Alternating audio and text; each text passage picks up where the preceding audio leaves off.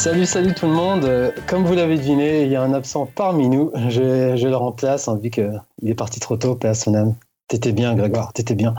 Donc, blague notre host favori est malade, donc je le remplace. Donc, bienvenue pour ce Upcast numéro 105. À côté, bon, je me présente déjà, c'est Yao, hein, vous vous reconnaissez à force. À mes côtés, alors on va commencer par euh, le chroniqueur le plus rétro qu'on connaisse, Monsieur Jérémy, comment ça va?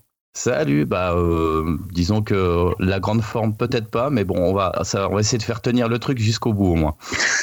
Ça marche. Après, on va aller avec le. Allez, avec Julien. Comment ça va? Toi aussi, est-ce que t'es en forme ou pas? Ben, euh, je suis un petit peu malade, mais sinon ça va. Et, Ah là là. et je suis également dans les cartons parce que je déménage bientôt. Ah, t'as Pour l'anecdote, hein. Fameux palace dans le 16e, c'est ça, à côté tout de. Pierre Ninet un- Ah là Un hôtel particulier. euh. Et pour terminer, notre chroniqueur le plus euh, normand ou suisse qu'on connaisse, ça, comment ça va, Dim Normand ou Suisse Ouais, salut, ça va. Ouais, bah, euh, on va dire, c'est pas la grande forme non plus. Hein, ça va être un podcast un petit peu euh, fait dans la douleur, mais bon, on va s'accrocher. hein. Putain de Covid, il nous aura tous. hein. Ah, je vous jure. C'est ça. Et une petite pensée encore pour Greg, hein, qui, est- malade, mais qui nous écoute, il est pas loin. Si on dit de la merde, il nous, fouettera. Donc, euh, bienvenue pour ce nouveau numéro. Avant de commencer les hostilités, euh, on va faire un petit. Est-ce qu'il y a un petit retour à faire ou pas, Dim, par rapport au numéro d'avant? Euh, écoute, euh, j'ai pas trop eu le temps de regarder les commentaires, mais bon, le Discord est toujours aussi actif. on les remercie. ouais, ouais, Faites pas d'efforts ce soir. hein. Community manager qui fout le camp. Ouais. Ah. On répond toujours quand même assez activement euh, sur le Discord. Oui, hein, on, est, donc, on est présent quand même. Présent, on Ouais. est présent. Bon, Oui. ben, très bien. Donc on n'a pas de retour. Bon, ben, on va enchaîner directement avec euh, pas de film qu'on a vu pour euh, ce numéro, mais une Il n'y série. en a pas. Une série. Une série qui tient à cœur à, Dim. hein. Je te laisse la présenter d'ailleurs, cette série. Donc vas-y, Dim. Ouais, bah, ça va être facile à deviner hein, si ça me tient à cœur. C'est euh, c'est soit Marvel ou Star Wars. Et vu que là, euh, Star Wars, c'est un peu le calme plat depuis la fin du Mandalorian. Donc, c'est bien Marvel avec WandaVision. Alors, euh, j'ai déjà plus ou moins présenté la semaine dernière, hein, mais euh, c'est la première série canonique du MCU et la deuxième grosse série de Disney Plus après le Mandalorian. Alors la série a aussi la lourde tâche de démarrer une nouvelle phase pour le MCU et surtout euh, revenir après un an et demi d'absence et faire suite euh, à leur plus gros événement, hein, le, pic de popularité, à savoir euh, Avengers Endgame. Et du coup, ils le font de manière assez originale avec un vrai faux sitcom. Sitcom dans lequel vivent Vanda Maximoff, alias Scarlet Witch, et Vision. Vision pourtant mort hein, dans Infinity War, mais là, bel et bien présent. Et euh, la particularité de ce sitcom, c'est qu'il change euh, de décennie à chaque épisode. Et euh, aussi, dernière chose, hein, Vanda et Vision ont quelquefois des soupçons que leur vie n'est pas aussi normale qu'elle en a l'air. Donc voilà. Alors, est-ce que je commence par mon avis ou Alors, Quelqu'un veut bon, se lancer vu qu'on on connaît déjà ton avis, euh, on sait tout. On a- en plus, on avait déjà parlé euh, blague à part hein, dans les Plus, derniers euh, numéros. Ah. Donc, on va laisser la parole à je sais pas qui veut se lancer entre Julien et Jérémy. On va faire le jeu des Gigi. Dans l'ordre, on va. Jérémy, allez, vas-y, lance-toi. Qu'en as-tu pensé? Euh, c'est c'est pas évident. euh, non, alors. Le, le, le- concept, je trouve que ce que j'ai aimé, c'est qu'ils ont été au bout du concept. Enfin, Marvel, c'est quand même, normalement, c'est quand même des films euh, très attractifs, qui sont grand public, où on s'amuse, on s'éclate. Il y a beaucoup d'effets spéciaux, il y a des, il y a, enfin voilà, il y a des péripéties, il y a plein de personnages. Bref, c'est un univers qui fonctionne. Euh, c'est hein, voilà, c'est les montagnes russes, quoi. On s'éclate. Et là, je trouve que c'est quand même vachement culotté de partir sur un sur un postulat de base, de dire on est dans une, on est dans des séries hein, qui, comme il l'a dit Dim, hein, la première premier épisode, on est plutôt dans les années 50, deuxième épisode 60, troisième épisode années 70. Et je trouve que les les épisodes sont bien faits. On a vraiment cet univers, on a vraiment l'impression d'être dans Madame est servie, dans toutes ces vieilles séries avec un humour mais hyper kitsch, avec ces moments euh, hyper euh, gênant, hyper bizarre, où on sent qu'il se passe quelque chose, euh, avec voilà, là comme Dim t'en avais parlé hein, dans l'épisode d'avant, quand le, un des personnages, le, le, patron hein, de, de Vision qui s'étouffe, ou là, hop, on revient dans un univers presque réel. Donc c'est plutôt bien fait et, voilà, j'ai aimé cette ambiance-là. Alors moi, ce que voilà, donc les trois premiers épisodes, et j'avais hâte d'arriver dans l'épisode des années 80. Je me suis dit chic, on va arriver dans les années 80 ou un espèce de truc à la Miami Vice Spice un peu, puis après années 90, peut-être à la Friends, je me suis dit, oh la vache, j'ai culotté.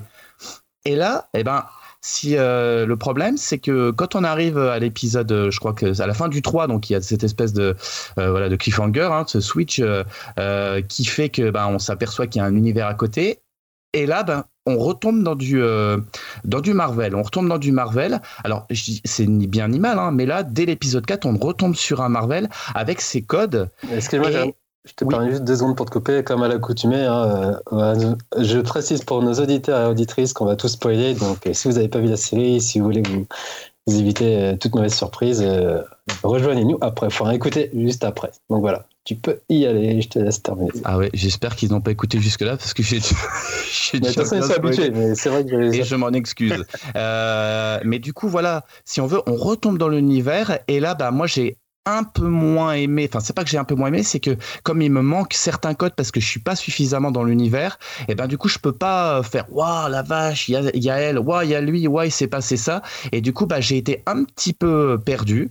Euh, à partir de l'épisode 4, un petit peu perdu. Je dis pas que c'est mal, euh, mais je dis que bah, je suis un peu déçu que ça arrive si tôt le, euh, le voilà le, le, petit le petit twist là, paf, il arrive un petit peu un petit peu trop tôt pour moi. J'aurais bien aimé que ça soit un petit peu plus tard et que et du coup, bah, je sais pas ce qu'ils vont faire après, mais mais là je, voilà, je retombe dans une série on va dire un peu plus normale et, je trouve que voilà culotté d'avoir été au bout du délire sur les sur les trois premiers épisodes parce que c'est bien fait, mais là on retombe dans quelque chose qui est un peu plus, on va dire, euh, normal.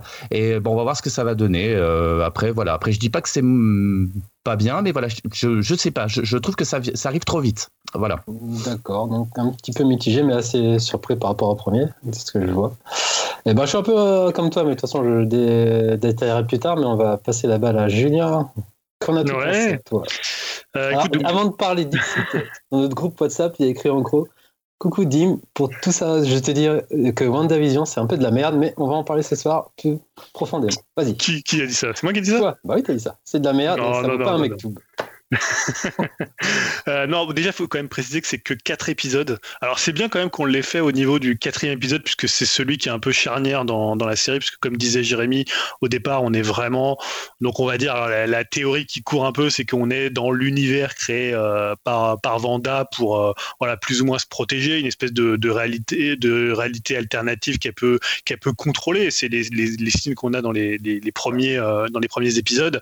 en fait, je trouve que ça, ça retombe assez vite sur euh, les, pattes arrière du MCU, quoi. C'est-à-dire que tu arrives très très vite dans le quatrième épisode et tu revois un peu euh, euh, tout ce qui est un peu agaçant dans, dans le MCU. Et le truc, c'est que moi, les trois premiers épisodes, je les trouve pas très bon. Euh, je trouve c'est un peu Watchmen pour les nuls, quoi. C'est-à-dire ce côté un peu, non mais, je suis un peu, direct, mais tu sais, le, je trouve c'est un peu Watchmen light, quoi. C'est-à-dire qu'il n'y a pas une inventivité euh, visuelle dans la mise en scène. Alors je, je sais plus parce qu'au tout début où on en parlait, euh, euh comment dit me disait ouais, ça ressemble un peu parfois à Lynch. Alors c'est vrai qu'il y a des espèces comme ça en fait même quand on parlait par exemple de, euh, comment de euh, le film de Kaufman où tu as ce côté où il y a des choses qui sont un peu disruptives dans, euh, de la réalité qui viennent un peu dans le monde qu'elle s'est créée. Mais en fait, je trouve que la parodie sitcom, elle est un petit peu légère, hein, elle est pas très drôle en plus, tu vois, je trouve qu'il cabotine, mais en même temps, ça fonctionne pas tellement bien, je trouve. Tu vois, le côté ma sorcière bien aimée, alors c'est sympa, les, les, le côté, ouais, Jérémy, tu, tu, Ouais, après l'humour est quand même, euh, je trouve que c'était quand même l'humour, l'humour 50-60, euh, ma sorcière bien aimée, c'est quand même euh, concon. Hein. Là, ils ont bien refait, c'est, typiquement euh, un peu le, l'humour un peu de, de, de meurtre, de, de on, on, se retrouve quand même là-dedans. Donc ça, pour le coup, de, je sais pas si t'as revu entre temps des Madame et Servie, c'est l'humour est là, hein. c'est exactement ça. Hein. c'est le patron qui vient manger, elle n'est pas bien habillée, enfin. Non, mais pour le coup, ça ressemble beaucoup aussi à Ma sorcière bien aimée. Hein. Il y a tout un, même il y a un générique. Je crois que le générique du début, je crois que c'est sur le deuxième, qui est vraiment euh, directement, enfin c'est un hommage direct à ma sorcière bien aimée. Et tu as même cette idée, voilà, du, du, mari qui va travailler, qui revient, qui ramène son patron. Enfin, il y a toute une façon de, de, scénographie, d'entrer dans l'espace qui est totalement euh, sitcom de ces époques-là. Mais je trouve qu'en fait c'est plus de limitation que quelque, quelque chose qui serait transgressif, parce que l'idée c'est un peu de faire un, Truman Show bis où finalement tu dois comprendre qu'à un moment c'est un espèce de d'endroit qu'elle cherche à protéger et qui a une espèce de réalité extérieure euh, et, et euh, enfin moderne qui va rentrer à l'intérieur. Et ça, je trouve que tu vois, tu parlais, il y a le, coup de l'hélicoptère, t'as le coup de, t'as l'apiculteur qui sort, qui sort du truc, donc c'est des trucs que tu comprends après. Mais je trouve que il y a pas ce, t'es, jamais en fait désarçonné ou t'es jamais, je trouve c'est jamais assez disruptif pour que tu te dises ah ouais il y a quelque chose en plus, tu vois, comme on voit chez Lynch, comme on voit chez Kaufman ou même comme il peut y avoir chez chez Watchmen. Je trouve que ça reste toujours très très lisse, à la fois dans la façon dont c'est écrit, dans la façon dont c'est filmé, dans la façon dont c'est aussi joué. Et finalement, tu arrives à l'épisode 4 et tu as un peu compris tout ce qu'il voulait te dire de cette série. Alors, moi, j'ai pas l'impression que ça va aller euh, dans, dans, une direction euh, très dingue. Et là, j'ai l'impression que ça retombe sur ses pattes, qu'on va, voilà, c'est l'intro de la phase 4, donc on va avoir du multivers à outrance. Euh, voilà, j'ai l'impression que la série s'épuise déjà, en fait, au bout de 4 épisodes. Et comme je trouvais pas les premiers très très drôles, moi je suis un peu resté sur ma fin. Euh, même si honnêtement, je, vois ce que tu veux dire sur l'originalité et le fait pour Marvel de commencer sa phase 4 avec une, euh, en fait avec une série qui est un peu différente que ce que tu peux voir au cinéma et qui est un peu, euh, voilà, qui joue dans la parodie, qui joue sur des rires avec des rires enregistrés. Voilà. Bon, après, c'est ce que je trouve c'est un peu difficile aussi de se faire un avis sur quatre épisodes parce qu'on n'en est même pas à la moitié.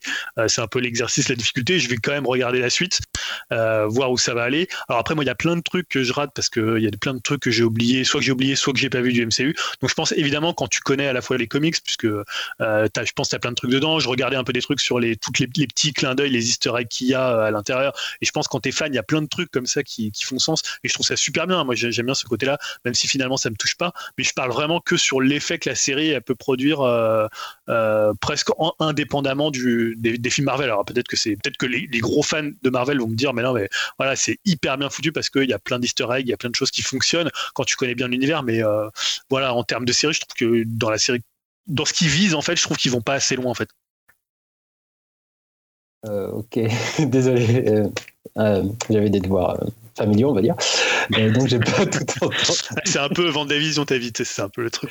Ah bah, les moments de réalité qui s'intègrent dans le podcast. Un petit enfant de 3 ans qui veut pas dormir.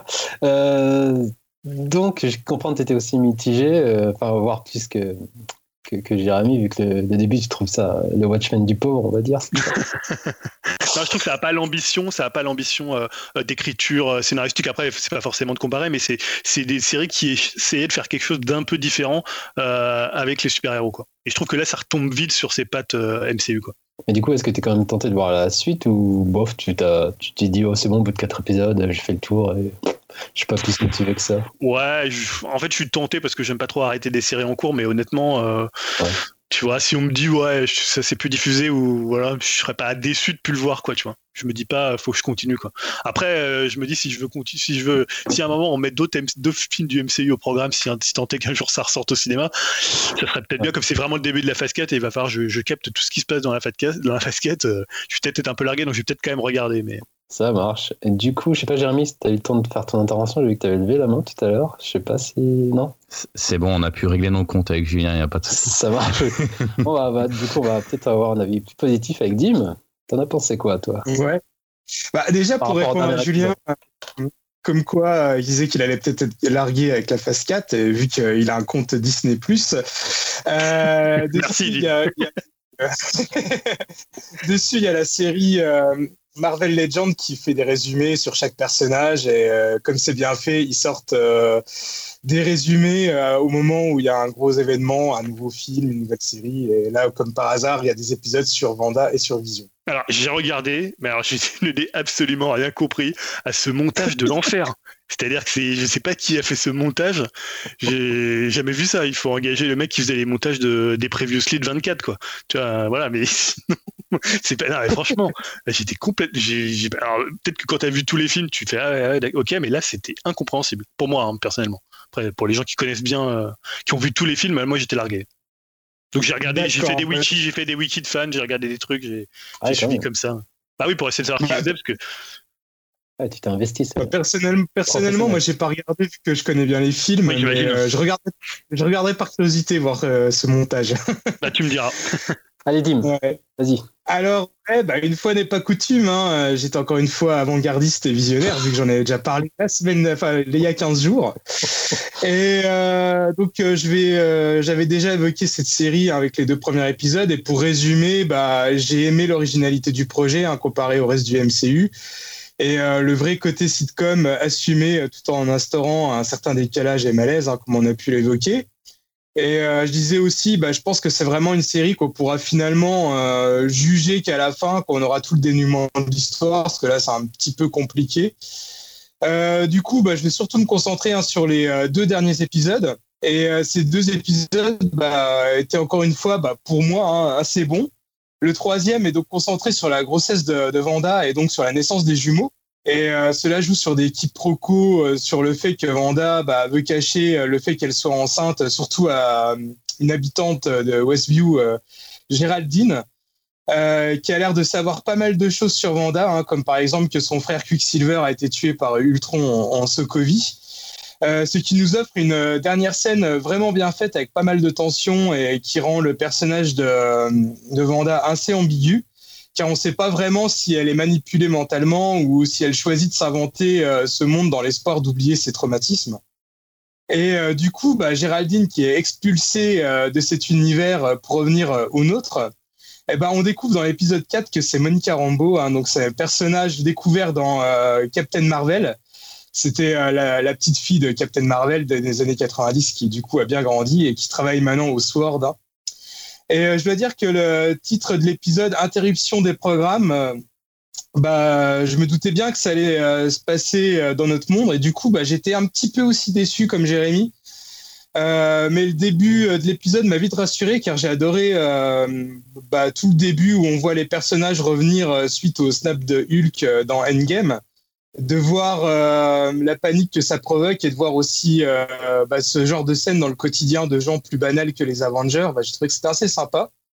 Et après, l'épisode, je l'ai beaucoup aimé sur le coup, car on a vraiment euh, pas mal d'éclaircissements sur l'intrigue générale. Et puis bon, c'est toujours un plaisir aussi de revoir des persos bah, que certains n'ont peut-être pas trop capté, comme Darcy ou l'agent Wu. Darcy qu'on peut voir dans les films Thor et l'agent Wu qu'on peut voir dans Ant-Man et aussi de découvrir officiellement le Sword. Mais euh, on va dire, avec le recul, j'aurais préféré voir ce type d'épisode bah, un peu plus tard dans la saison, histoire qu'on laisse les spectateurs un peu plus longtemps euh, dans le flou. Je trouvais que c'était un peu dommage euh, d'avoir pas mal d'éléments de réponse aussi rapidement. Bon, pour ma part, enfin, il me reste à savoir déjà si ce monde inventé par Wanda est volontaire ou pas, ou, et aussi j'ai des grosses interrogations sur la voisine Agnès, hein, qui, euh, d'après les, spécialistes, euh, devrait avoir euh, son importance par la suite. je me questionnais aussi sur Vision, mais je pense qu'il est bel et bien mort au vu bah, d'une vision. Hein, pardonnez pour ce, pardonnez-moi pour ce jeu de mots de Vanda, où l'on le voit, va dire, on le voit avec la pierre arrachée, donc comme s'il était mort. Après, euh, je me dis que si cet épisode en dit beaucoup dès le début, euh, c'est euh, pas du hasard. Et peut-être que voilà, il doit rester encore pas mal de, de mystères à découvrir. Et puis, bah, je suis quand même assez impatient de voir la suite. Voilà. Vas-y, Jérémy.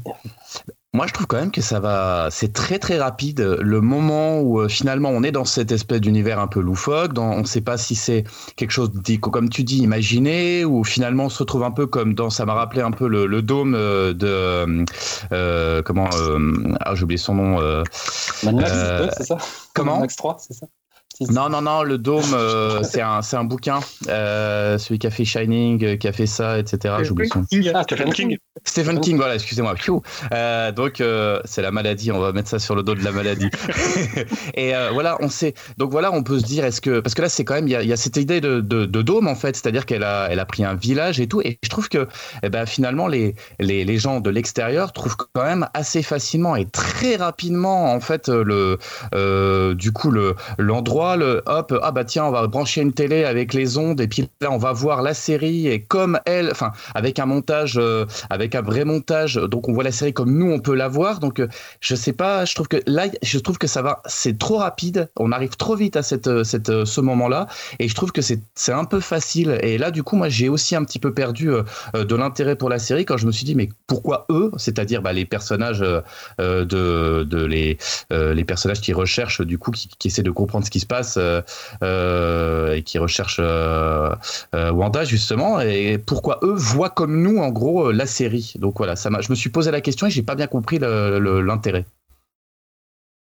Vas-y. Et Qu'est-ce que je voulais dire? Ouais, bah pour te rassurer, Jérémy, euh, bah, j'ai vu un petit peu des, euh, des aperçus des, euh, des, prochains épisodes à venir, et donc on va bien retourner sur le format sitcom. Hein. Là, c'était vraiment l'interlude, et je pense que pour les années 80, ça va un peu s'inspirer de Madame est servie, par exemple. Et j'ai vu aussi qu'il allait avoir des épisodes sous le format un peu Malcolm et The oh Office.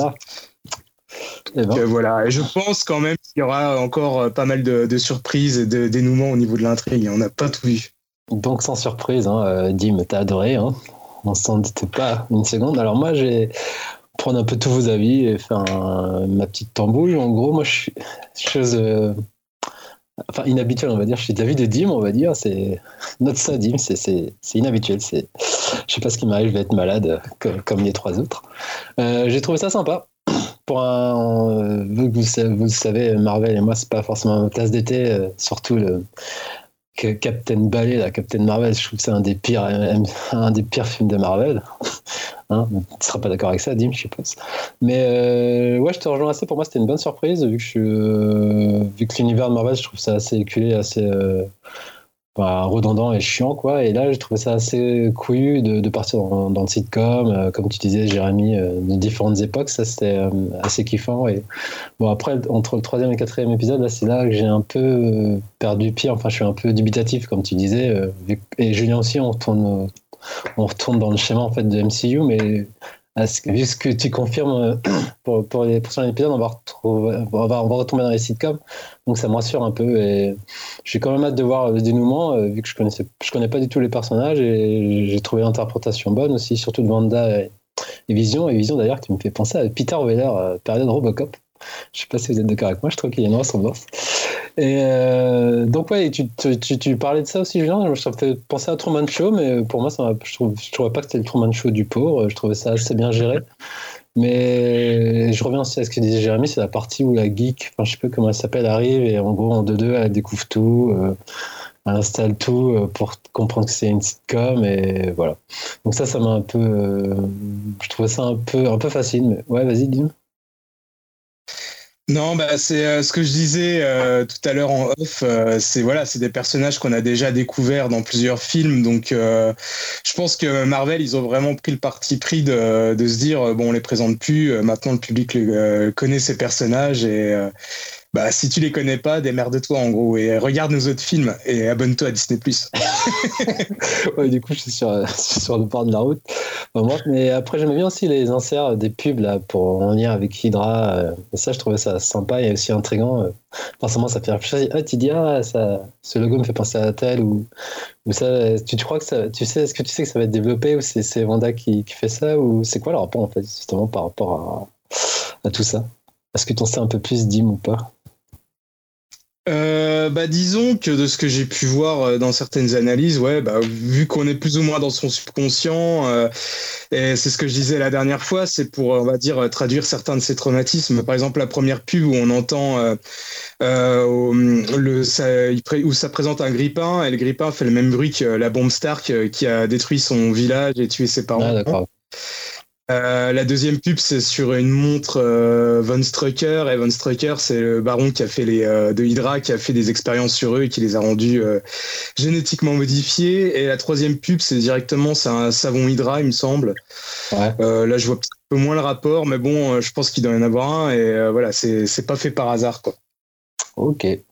Bon, bah, en résumé, moi, je suis assez agréablement surpris. Donc pour moi, c'est, je suis impatient de voir l'épisode 5 qui arrive quand même. Et je me ferai un avis forcément quand la saison entière sera terminée. Il y a quoi, une vingtaine d'épisodes ou moins du coup, pas? Une dizaine? Il y a 9 épisodes. 9 épisodes? Ah bah, Ça va aller vite en plus. Et donc, je reprends juste un mot. Euh, attends, avant, Julien, euh, de Greg qui a dit en gros, c'est de la merde. Hein, euh, pour résumer. Hein. Donc, non, il a pas dit ça. En plus, il s'est posé des questions sur un peu. Enfin, il a l'air de trouver qu'il y a des incohérences ou que. il, je sais pas, non, mais il se posait des questions. je sais plus ce qu'il disait dans le. Il se posait des questions sur Lupin aussi. Hein. ouais. Mais il se posait des questions sur fait, chaque épisode euh, changeait de décennie et ça l'intriguait. Mais bon, je pense que voilà, Alors, quand faut il pas va chercher plus loin. Quand il va savoir qu'il y aura Madame et Servie, je crois qu'il va péter un câble. Euh, en fait, là, vos seuls arguments que la série elle est bien, c'est qu'il euh, il y a des easter eggs euh, qui sont cool et qui sont reliés au MCU. C'est-à-dire qu'on analyse le MCU que par le prisme du MCU, en fait.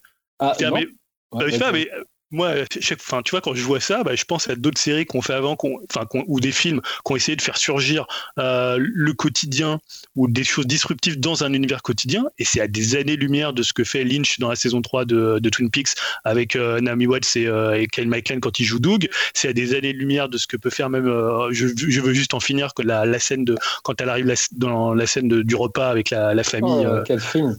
non mais, là- non, mais je veux dire, dans la façon dont tu gères le quotidien, dont tu mets une- un sentiment d'es- d'étrangeté, et tu vois, là, je trouve qu'il n'y a rien à part de l'imitation plate des sitcoms des années 70, et je trouve ça cool, c'est plutôt marrant et tout ça, et, euh, et le côté gag fonctionne sur euh, 4-5 minutes, mais honnêtement, y a, je trouve qu'il n'y a rien qui ressort, et même, tu vois, les acteurs, tu sens qu'ils cabotinent, mais il n'y a jamais une espèce de trouble ou une espèce de, de chose qui te fait dire, ouais, il pourrait y avoir une réalité où on parlait de Truman Show, ou même dans Truman Show, où c'est vraiment, pour le coup, pour le coup, très bien fait, mais je trouve que c'est à des années-lumière de ces modèles-là, donc après, si on analyse la série que parce que c'est le MCU et c'est cool parce que dans euh, l'épisode dans la phase 2 il y avait un type qu'on voyait donc là on le revoit là. Enfin tu vois je trouve qu'à un moment donné euh, on reste dans enfin c'est toujours hyper facile de, de faire du fan service tu vois on l'a assez reproché à Star Wars de faire euh, constamment du fan service dans l'épisode 7 dans l'épisode 9 et, euh, après de le détruire dans le 8 mais voilà.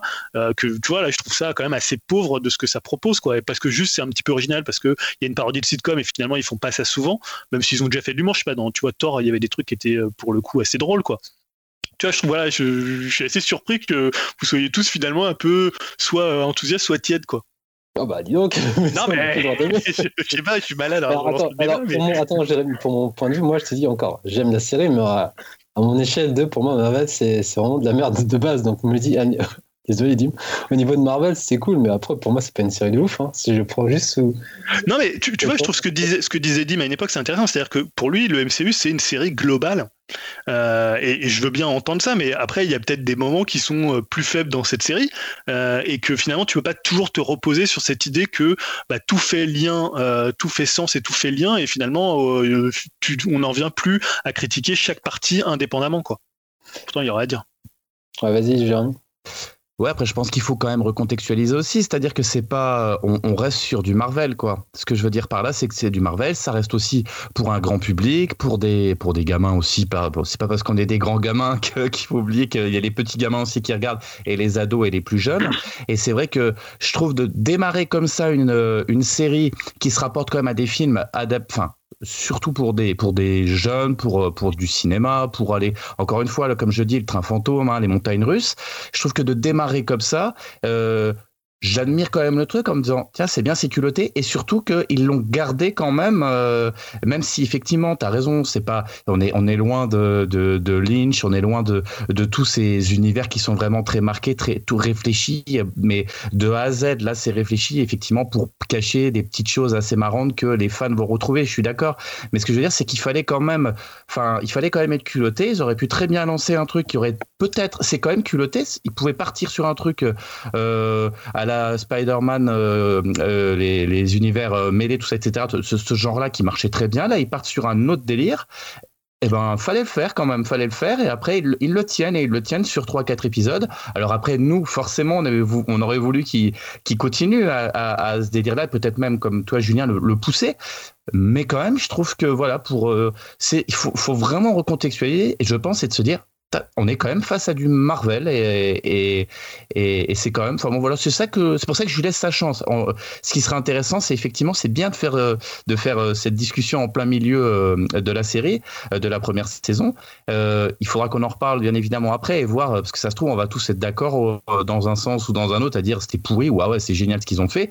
Mais en tout cas voilà c'était bien de, de partir là-dessus aussi et c'est assez original. Euh, ouais moi je voulais parler mais bon Jérémy t'as à peu près résumé euh, ma pensée quoi et euh, je, je, suis relativement d'accord avec toi et euh, ce qu'il faut voir c'est que bon euh, même si euh, comment dire toi Julien tu trouves que ça va peut-être pas au bout du, du, du concept ou voilà que c'est peut-être pas assez osé je regarde un petit peu des retours sur les, les, premiers épisodes de la série. Pour beaucoup de gens, c'était un truc de malade. Enfin, que c'était. Je suis le premier surpris. Complètement, euh, ils étaient complètement original, voire même euh, trop pour eux et qu'ils ils aimaient pas, ils accrochaient pas au concept, qu'ils retrouvaient pas le Marvel qu'ils aimaient et tout. Et c'est vrai que du coup, je me suis dit que c'est quand même de leur part, oser de faire ça. C'est sûr que ça va peut-être pas aussi loin que certains films d'auteur ou quoi, ou quoi mais on va dire pour du très grand public, je pense qu'il fallait quand même le faire et surtout revenir après un an et demi d'absence et démarrer une nouvelle phase comme ça. je trouve que c'était assez original, quoi. Mais tu vois, tu, tu parles de films d'auteur, mais on peut prendre même, tu vois, Watchmen, c'est quand même une série qui a eu, enfin, c'est quand même des, des, comics à la base, c'est quand même une, un, des comics qui avait une adaptation, euh, tu vois, qui avait une adaptation ciné, donc c'est un truc qui était énorme, et ce qui en ressort, enfin, je me rappelle à l'époque quand c'est sorti et quand on s'en parlait, on était ouf sur chaque épisode, tu vois, et pourtant, c'est pas, je la place pas, même pas dans mes tops des séries d'époque, mais à chaque fois qu'il y avait un nouvel épisode, on se disait, ah, mais c'était, euh, genre, c'était un truc de dingue, quoi. Là, on n'est pas du tout au même niveau, et quand tu lis les critiques, c'est euh, genre, t'as l'impression que c'est une prise de risque complètement dingue euh, pour bah, voilà parce que alors parce que c'est Marvel la prise de risque elle est absolument dingue. Alors que honnêtement quand même on est quand même très très loin de la complexité de euh, enfin de la façon dont euh, dont ça fonctionnait dans Watchmen quoi et pourtant, tu vois, Watchmen, c'est quand même un matériau, qui, alors qui est peut-être pas aussi, aussi grand public que du Marvel. On n'est pas chez Disney, on est chez HBO.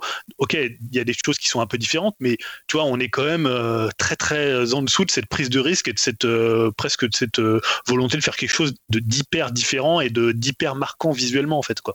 Oh, mais là, tu as pris un extrême quand même, parce que Watchmen, il a pas. C'est pas IMC. tu, trouves que c'est un, tu trouves que c'est un extrême? Tu ne penses pas que bah ça pourrait être comparable à ce qu'on fait dans Watchmen et de ce que, fait le, ce que pourrait faire Marvel?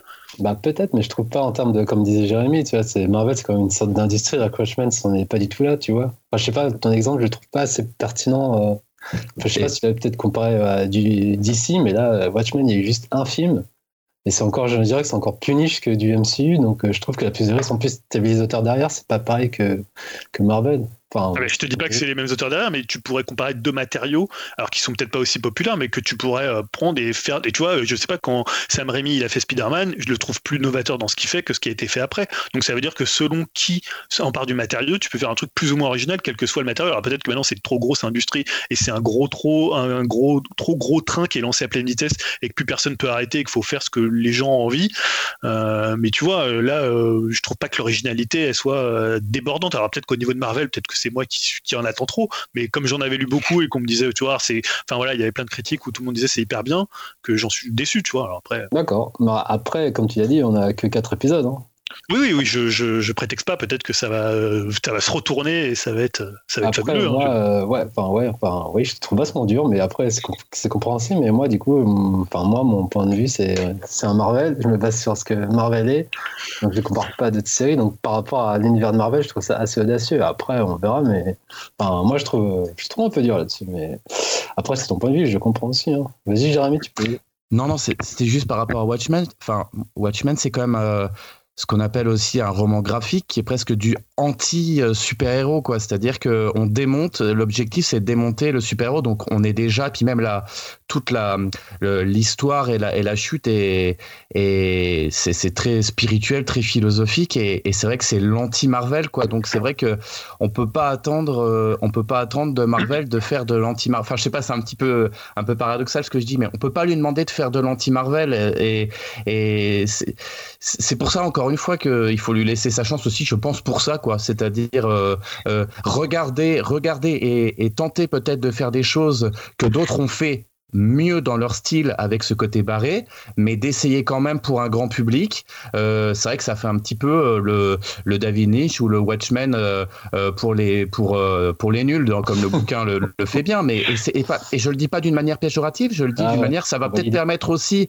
à, à, à, des à des gens qui n'ont pas l'habitude de voir des, des choses un petit peu plus barrées, hein, parce que nous on est peut-être habitués, parce qu'on aime bien, parce qu'on on est curieux peut-être de nature, hein, mais mais des gens ils sont peut-être habitués. Moi c'est pareil euh, que toi, dis. Moi, j'ai des potes qui sont très très fans de Marvel, qui m'ont dit on a lâché, euh, ça, on n'a rien compris, enfin, et on a lâché quoi. Donc il y en a peut-être qui vont adhérer, vont se dire tiens la vache, j'ai envie d'aller voir ça, la quatrième dimension, le truc, le machin, ça va leur ouvrir d'autres perspectives et retomber peut-être sur du Watchmen ou des choses qui l'ont là pour le coup, c'est pas le même niveau, c'est pas le même public, c'est pas la même idée et c'est et pour moi c'est de l'anti super héros quoi. Donc c'est pour ça que c'est pour ça que c'est assez étonnant et en fait moi je suis étonné de ce qu'ils ont fait. Après, voilà, est-ce que ça sera bien? On verra plus tard. Hein. Et juste avant de te donner la parole, euh, Dim, je rejoins Jérémy, et moi aussi, par rapport à la fin de Endgame, je me dis c'est bien d'avoir rebondi sur une série comme ça et pas d'être resté dans les standards euh, classiques, et je trouve que c'est un, bon contre-pied en fait. Enfin, après, dans l'univers Marvel, toujours. Mais vas-y. Surtout que les standards classiques vont sûrement vite revenir avec la série qui va suivre juste après, à savoir Falcon et Winter Soldier, qui a l'air d'être vraiment du Marvel ultra classique, euh, du Captain America 1.5, on va dire.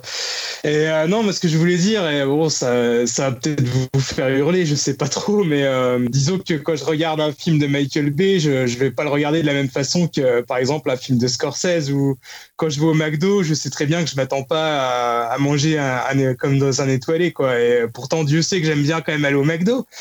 Et Dieu sait que j'aime bien aussi euh, regarder des Marvel, quoi. Mais les Marvel, je les regarde vraiment, euh, bah, comme disait Jérémy, hein, comme un pur divertissement, un parc d'attractions. C'est un grand vide de, deux heures.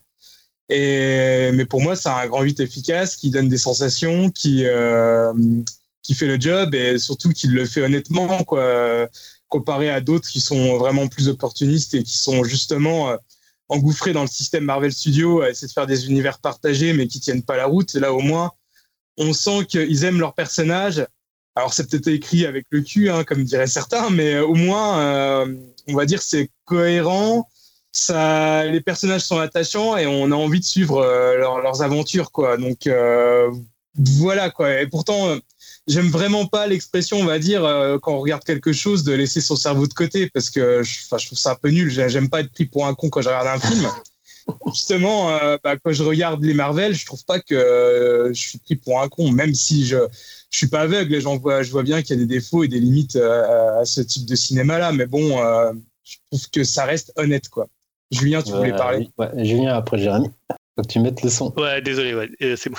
ok, j'avais levé la main, mais j'avais coupé le micro. Non, mais justement, Dim, le truc, c'est que là, on te le vend pas comme étant un KFC ou un McDo, on te le vend comme étant un restaurant avec deux étoiles ou une étoile, Michelin, mais en fait, derrière, quand tu passes la façade, tu vois que c'est un KFC le truc. Donc en fait, c'est ça la différence. c'est qu'à partir du moment où, on... non, mais moi, j'ai pas de problème à ce qu'on me dise le truc, c'est euh, c'est de la junk food ou c'est du cinéma facile ou tu vois, j'ai pas de problème avec ça. Il y a plein de films que, et je vais parler aujourd'hui de films qui sont euh, pourris et je trouve qu'on peut les assumer en étant pourris. C'est que là, en fait, on te fait croire que ça va être un truc un peu différent, un peu pas de côté, alors qu'en fait, c'est, euh, je trouve, très normatif. Et après, c'est juste pour flatter le fan. Et finalement, là, je me pose aussi des questions parce que c'est peut-être parce que je suis pas assez fan de Marvel, mais peut-être que finalement, Mandalorian, ça fonctionne sur les mêmes euh, ressorts, c'est-à-dire de prendre quelque chose euh, bah, qui est qui va flatter le fan en faisant quand même un petit pas de côté, mais qui est pas non plus un pas de côté qui est complètement pour retourner la série. Alors après, c'est peut-être ce que les gens attendent, mais voilà. Donc c'est pour ça que le côté restaurant, j'ai rien contre la junk food. Hein. J'ai mangé McDo à midi, mais pour le coup, en plus, oh en plus, tu vois, donc mais je sais, j'y allais pour ça, j'y allais pour ça. On m'a pas dit c'est un restaurant,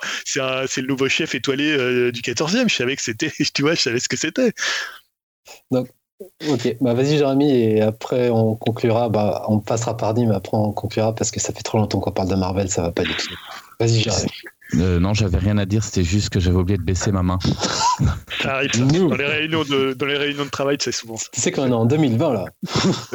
Vas-y, dis qu'est-ce que tu voulais dire? Je, voulais juste ajouter, euh, bah, déjà, premièrement, tu me déçois parce que t'as pas pris le nouveau sandwich à l'avocat au McDo, donc ça, c'est pas bien. Il n'était pas euh. disponible, Dim, c'est très bien. Et non, c'est tout. Bah, alors, peut-être aussi parce que je me suis quand même pas mal renseigné sur la série, je me suis intéressé, mais j'ai jamais pris la série, on va dire, comme euh, quelque chose de plus que du Marvel. Donc c'est pour ça que euh, j'en attendais pas plus, j'en attendais pas moins, et euh, j'ai eu quand même quelque chose d'un minimum original comparé à d'habitude. Et voilà quoi, je, je l'ai pas pris dans le même peut-être dans le même sens que toi au niveau de l'originalité. Et voilà après c'est tout ce que je voulais dire. Mais bon, après, c'est vraiment comment on perçoit l'œuvre. Et moi, je l'ai pas vu autrement que comme un divertissement. Et là, je trouve que du coup, il est de qualité. Quoi. Ok, bon bah vous avez compris. Pour Julien, c'est de la grosse croûte. pas dit ça. Ne, ne simplifie pas mes propos, merci. On n'arrivera pas à vous, les partager, mais bon, toi, tu es très, très, très mitigé. Un peu On en reparlera quand euh, ça sera fini, quand il y aura les cinq autres épisodes. Dim, il a bien aimé. Jérémy, un peu mitigé. Moi aussi, j'ai bien aimé, euh, avec des petites réserves, mais globalement, j'ai bien aimé. Et Greg est plus du camp de Julien. De toute façon, tous les deux, ils sont indissociables. ça, joue mieux, ça joue mieux que dans Lupin. Ah, mais Surtout le mieux que dans Lupin, de toute façon. On va y arriver à, à ces mantras. Donc voilà, vous l'avez compris. N'hésitez pas à faire vos retours sur la série euh, si vous l'avez vue pour vous dire ce que vous en pensez. Il y a des fans sur le Discord, non, je crois. Ah ouais Ouais, je crois qu'il y a quelques personnes ah, qui je pense qu'on aura dit pas mal de bien. 10 000. 2, 3 ou... Ouais, il va faire la liste. Ouais, je crois C'était des pseudos de Dim qui venaient un peu. Pourtant, ouais, c'est moi en fait on va passer aux rubriques et on va commencer du coup avec les projets pourris. Et c'est Julien qui commence avec la vraie fausse augmentation du Xbox Live Gold. Ouais, donc on commence directement par, du jeu vidéo. Donc bah, je sais pas si ça vous a peut-être échappé. Hein. Il y a quelques jours, on a eu droit au retour de Microsoft, un peu époque euh, communication Xbox One, hein, quand ils enchaînaient les bourdes et les mauvais choix, euh, puisque on a eu donc la vraie fausse augmentation euh, du prix du Xbox Live Gold. donc le 22 janvier dernier, Microsoft a annoncé euh, une augmentation du prix de son service en ligne, le Xbox Live Gold. Donc pour ceux qui, je sais que euh, comment Greg, il est souvent un peu perdu dans les terminologies chez, euh, chez Microsoft entre la Series X, la One X, la One, la Series S. N'est pas le seul. C'est pas le seul, hein, il y a beaucoup de gens qui sont perdus. en fait, le Xbox Live Gold, c'était avant qu'il y ait le Game Pass Ultimate. C'était le service qui permettait d'accéder aux, aux, jeux en ligne. Donc, il existe toujours. Si vous prenez le Xbox Game Pass, il inclut le Gold. Voilà, c'est un peu la subtilité. Mais vous pouvez toujours, si vous n'avez pas du tout envie d'avoir un Game Pass, que les tarifs sont différents, vous pouvez vous inscrire au Xbox Live Gold juste pour jouer euh, à vos jeux, euh, à vos jeux en ligne. Euh, donc c'est, on pourrait penser que c'est un service un peu caduque, un peu caduque aujourd'hui avec le Game Pass Ultimate, dont ils font toute la promo. et là, pour le coup, on parle pas d'une petite augmentation, hein, puisqu'on parle d'une augmentation de près de 20 euros pour l'abonnement 6 mois. je crois que pour un an, ça doublait carrément le prix. On montait quasiment à 120, 120 euros l'année, puisque le, prix il est entre 50 et 60 euros selon les pays et selon si vous achetez des cartes et selon si vous avez des, réductions. Euh, alors ça s'appliquait pas forcément aux offres en cours et au renouvellement, mais euh, disons que l'augmentation, elle était assez importante pour faire réagir euh, vertement sur les réseaux sociaux. Hein. C'est maintenant que là ça se passe quand, ça, bouillonne un peu quand il y a une annonce d'un constructeur. Et bah voilà, on voit que la stratégie derrière, c'était de, pousser encore un peu plus le Game Pass Ultimate comme bah, solution principale pour ceux qui souhaitent jouer en ligne. sauf que le tollé en fait sur les réseaux sociaux bah, a été tel que en fait Microsoft ils ont fait machine arrière à peine 24 heures après l'annonce en déclarant on s'est planté aujourd'hui et vous avez eu raison de nous le faire savoir. Et donc ils sont revenus au prix d'avant et ils ont même concédé euh, une petite, euh, une, une, une, petite, euh, comment, une petite perle pour les joueurs puisque ils ont dit que bah, finalement maintenant tout ce qui était free to play serait accessible sans avoir un abonnement Xbox Live Gold, ce qui était le cas avant, c'est-à-dire que les joueurs de Fortnite ils devaient être abonnés Xbox Live. Donc maintenant, si tu joues à Fortnite ou à n'importe quel jeu, tu pourras y accéder comme c'est le cas chez Sony et Nintendo tu pourras y accéder gratuitement. Donc c'est un peu bizarre ce côté. Bah, un jour, le, la veille, on t'annonce, euh, on t'annonce l'augmentation du prix, euh, genre 20 euros de plus, voire doubler le prix. Et le lendemain, alors que tout le monde réagit euh, négativement, bah, on dit bah finalement non, on va pas le faire et on revient en arrière. C'est un peu étonnant. Alors ça, je l'ai mis dans les projets pourris parce que justement, tu as un peu l'impression que c'est le retour du Microsoft bah, qui faisait des choix à l'époque de la Xbox One, mais finalement qui les assumait pas très longtemps. Euh, voilà, ça leur a beaucoup. On pense notamment à Kinect. Hein, c'était pas aussi court en termes de temps. Ils n'ont pas euh, tué Kinect euh, le lendemain, mais encore que c'était quand même hyper rapide où ils avaient dit Kinect c'est central dans la Xbox One et six mois après, bah, ils faisaient des packs sans Kinect et ils faisaient plus de jeux Kinect.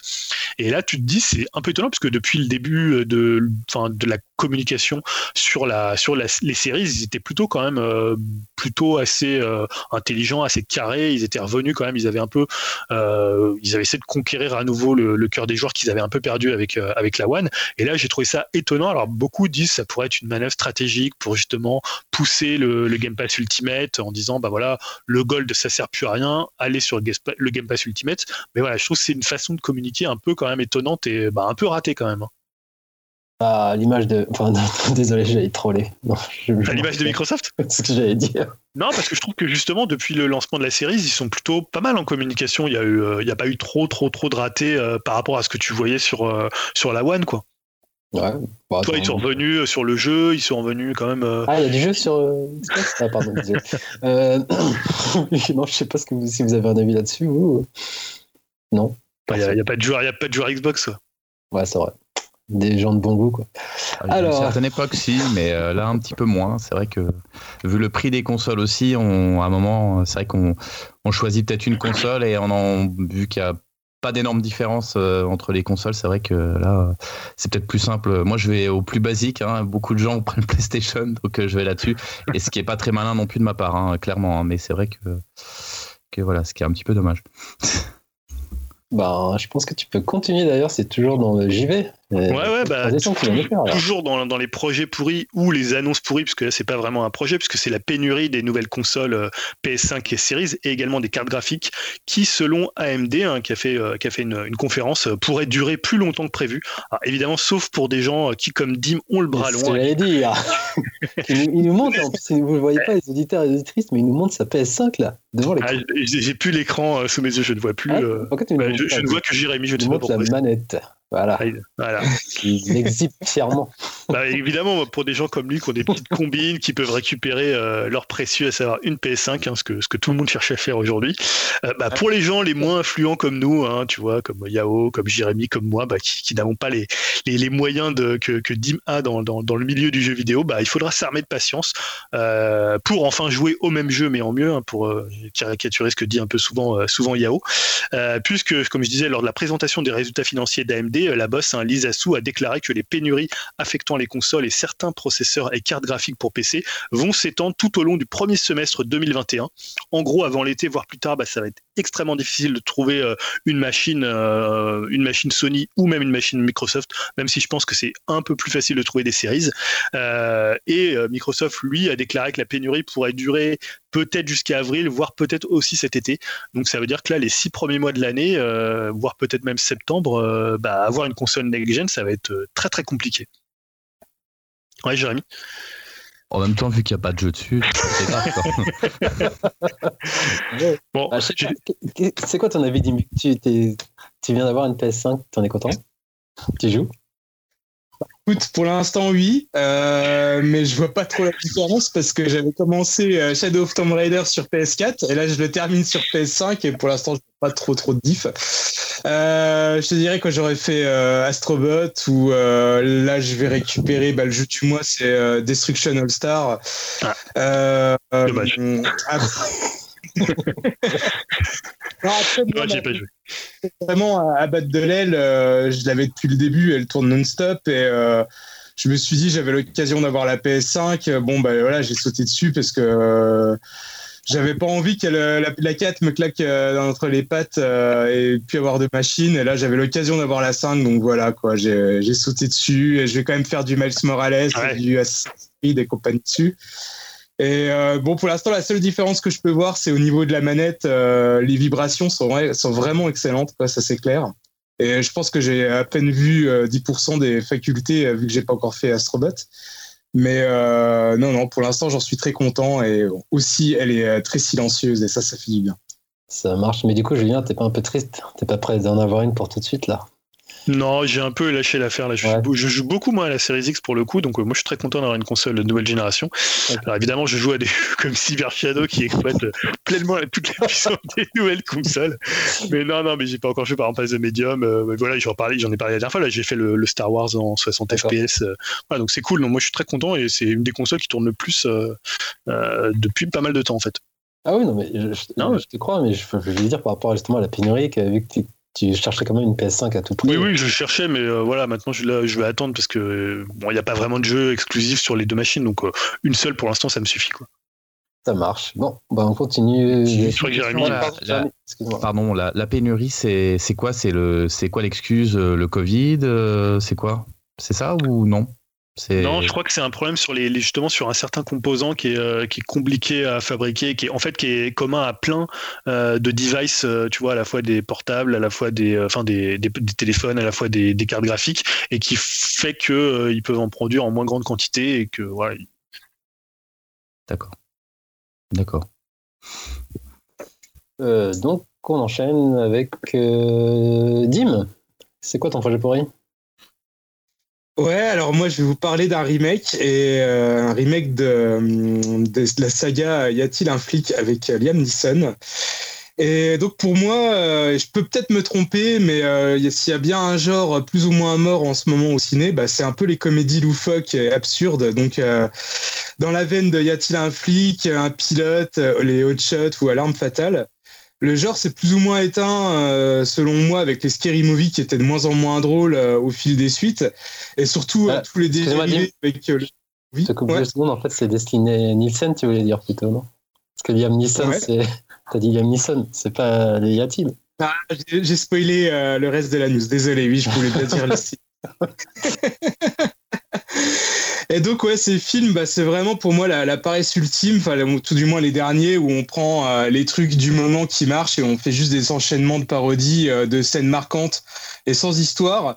Et c'est souvent pas drôle et fait sans le moindre talent. Alors que dans les vieux films des euh, Zaz, je pense qu'on voulait plus parodier un genre entier plutôt que des films précis. On construisait des persos et une histoire autour, de, autour de ces sketchs et je trouve que ça marchait beaucoup mieux. Et donc, euh, enfin, bref, euh, là, c'est Seth MacFarlane, hein, donc le créateur de Family Guy ou de Ted, qui va peut-être relancer ce genre avec un remake de la série des Y a-t-il avec Liam Neeson à la place du regretté Leslie Nielsen. Euh, alors faire des remakes de comédie loufoque, je crois que c'est bien la première fois que je vois ça. Je sais pas si c'est déjà trop fait. Et j'ai beau apprécier McFarlane et Liam Neeson, euh, j'ai un peu du mal à imaginer un résultat positif. Euh, pour l'instant, c'est qu'en projet, il va falloir attendre pour avoir plus de détails. Mais bon, pour l'instant, j'aurais quand même envie de le ranger dans les projets pourris, hein, vu les, derniers films du genre sortis. voilà, ça vole tellement pas haut que ça me botte pas plus que ça. Ouais, Jérémy je, suis complètement d'accord avec Dim là. C'est, c'est ce genre de film, c'est surtout une époque quoi. Et je pense que parce que c'est de l'humour de l'époque aussi, ce qui est très, enfin, on peut avoir la nostalgie de cette époque, mais et je vois pas, enfin, ça peut pas être la même chose. Donc, même si on met le même titre, ça, on peut pas retrouver l'humour de l'époque. Cet humour-là qui, même, même quand on regarde maintenant, ça nous fait rire parce que on est de cette époque-là. Mais je pense qu'on demande à des jeunes de regarder les y a-t-il. Je sais pas comment ils le prendraient maintenant. Donc, euh, à part faire effectivement du Family Guy, mais qui est de l'humour à la Family Guy que moi j'aime beaucoup, mais ça sera pas de l'humour à la y a-t-il. Donc, je pareil que toi à la limite euh, ça va être prendre un nom parce que c'est un nom qui va parler à des gens peut-être pour faire un peu de fric. Mais dans le concept euh, honnêtement euh, ça peut être un bon film mais ça sera pas un bon y a-t-il je pense pas quoi.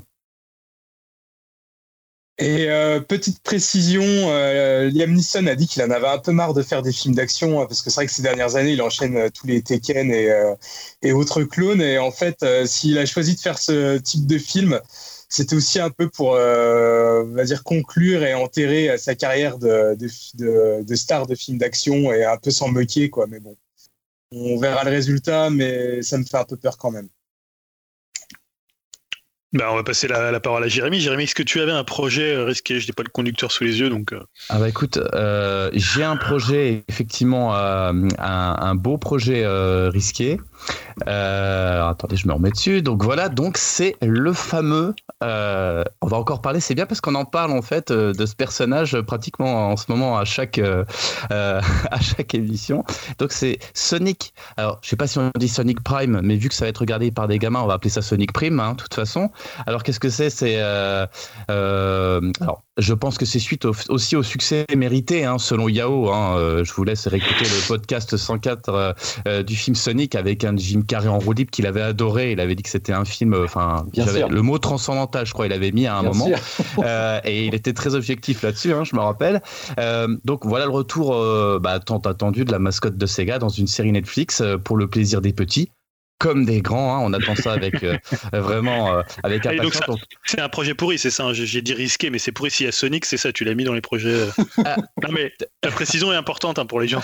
J'ai dit projet risqué, mais je crois que c'est un projet pourri. ah, oui, dans le... ah oui, oui, pardon. Excuse-moi, on est vraiment dans le. Bah attends, mais oui, c'est vrai qu'avec l'ironie que je mettais, on pourrait croire que mais non, non, D'accord. Tu vas voir la suite. Euh, vas-y, vas-y. Euh. C'est très bien que Sonic, ça sera toujours dans le projet pourri. C'est ça qui m'étonnait que ça soit risqué. donc, euh, il a dit Sonic. Ah, voilà, je vous attendais. Allez, cracher votre haine envers ce petit hérisson. donc, vous allez voir pourquoi ça va être pourri. Enfin, je sais pas, hein, ça se trouve, Dim va dire Ah non, non, ça a l'air cool, hein, je sais pas. qui est à l'origine de la série Donc, c'est supervisé par Sega. Jusqu'ici, bon, on pourrait se dire hein, en même temps, c'est logique. Accompagné entre autres par White Brain. Ça vous dit rien, White Brain? Non. La boîte? Ah, bah alors si vous connaissez, ils sont à l'origine de Teletubbies. Oh merde. Et c'est ça te plaire, ça? Ah voilà, voilà, voilà. Donc, euh, bah, j'ai pas grand chose à, ajouter. Hein, et mais là, mais c'est là où on se dit, mais ils peuvent pas laisser bah, se, crever ce, pauvre petit hérisson, euh, mourir de sa belle mort, quoi. Franchement, on a, on a ce sentiment un petit peu, euh, une scène horrible depuis 20 ans où il y a un Kingston qui roule sur le petit rongeur qui est déjà bleu, le petit rongeur hein, qui est déjà bleu et inlassablement avec délectation, on l'écrase depuis 20 ans comme ça et on, fait des bouses. Putain, mais pitié, faut, faut le laisser reposer en paix, quoi, parce que c'est pas possible. Julien, tu voulais, euh, tu voulais Non, mais ouais, je voulais me faire l'avocat du diable. Peut-être que c'est destiné justement à un public beaucoup plus jeune, euh, et comme tu disais, pas les petits et grands, mais peut-être que les petits. Et pour le coup, c'est pas non plus un crime, et c'est pas non plus. Tu peux faire des choses très bien. Peut-être. Après l'univers, est-ce qu'il s'y prête? J'en sais rien. En tout cas, et au passage Netflix, donc il a, ils ont, ils ont, je pense que jeux vidéo, c'est pas nouveau, hein, mais ils aiment comme ça, donc ils ont acheté d'autres franchises, euh, dont euh, The Witcher. Euh, ils vont faire une, pareil, une anime qui s'appelle, je sais plus si on avait parlé, c'est Blood Origin. Et, je laisserai du coup, effectivement, quelle belle transition aussi la main à Dim, parce qu'il y a aussi Tomb Raider euh, qui va sortir hein, aussi en, en, anime. Alors après, à savoir si ça va être aussi bien que, que, Sonic, bah, on ne sait pas. Hein. et du coup, je te laisse peut-être la main dans tes, dans tes projets risqués, Dim, parce que c'était euh, effectivement euh, Tomb Raider, tu voulais en parler aussi, je crois.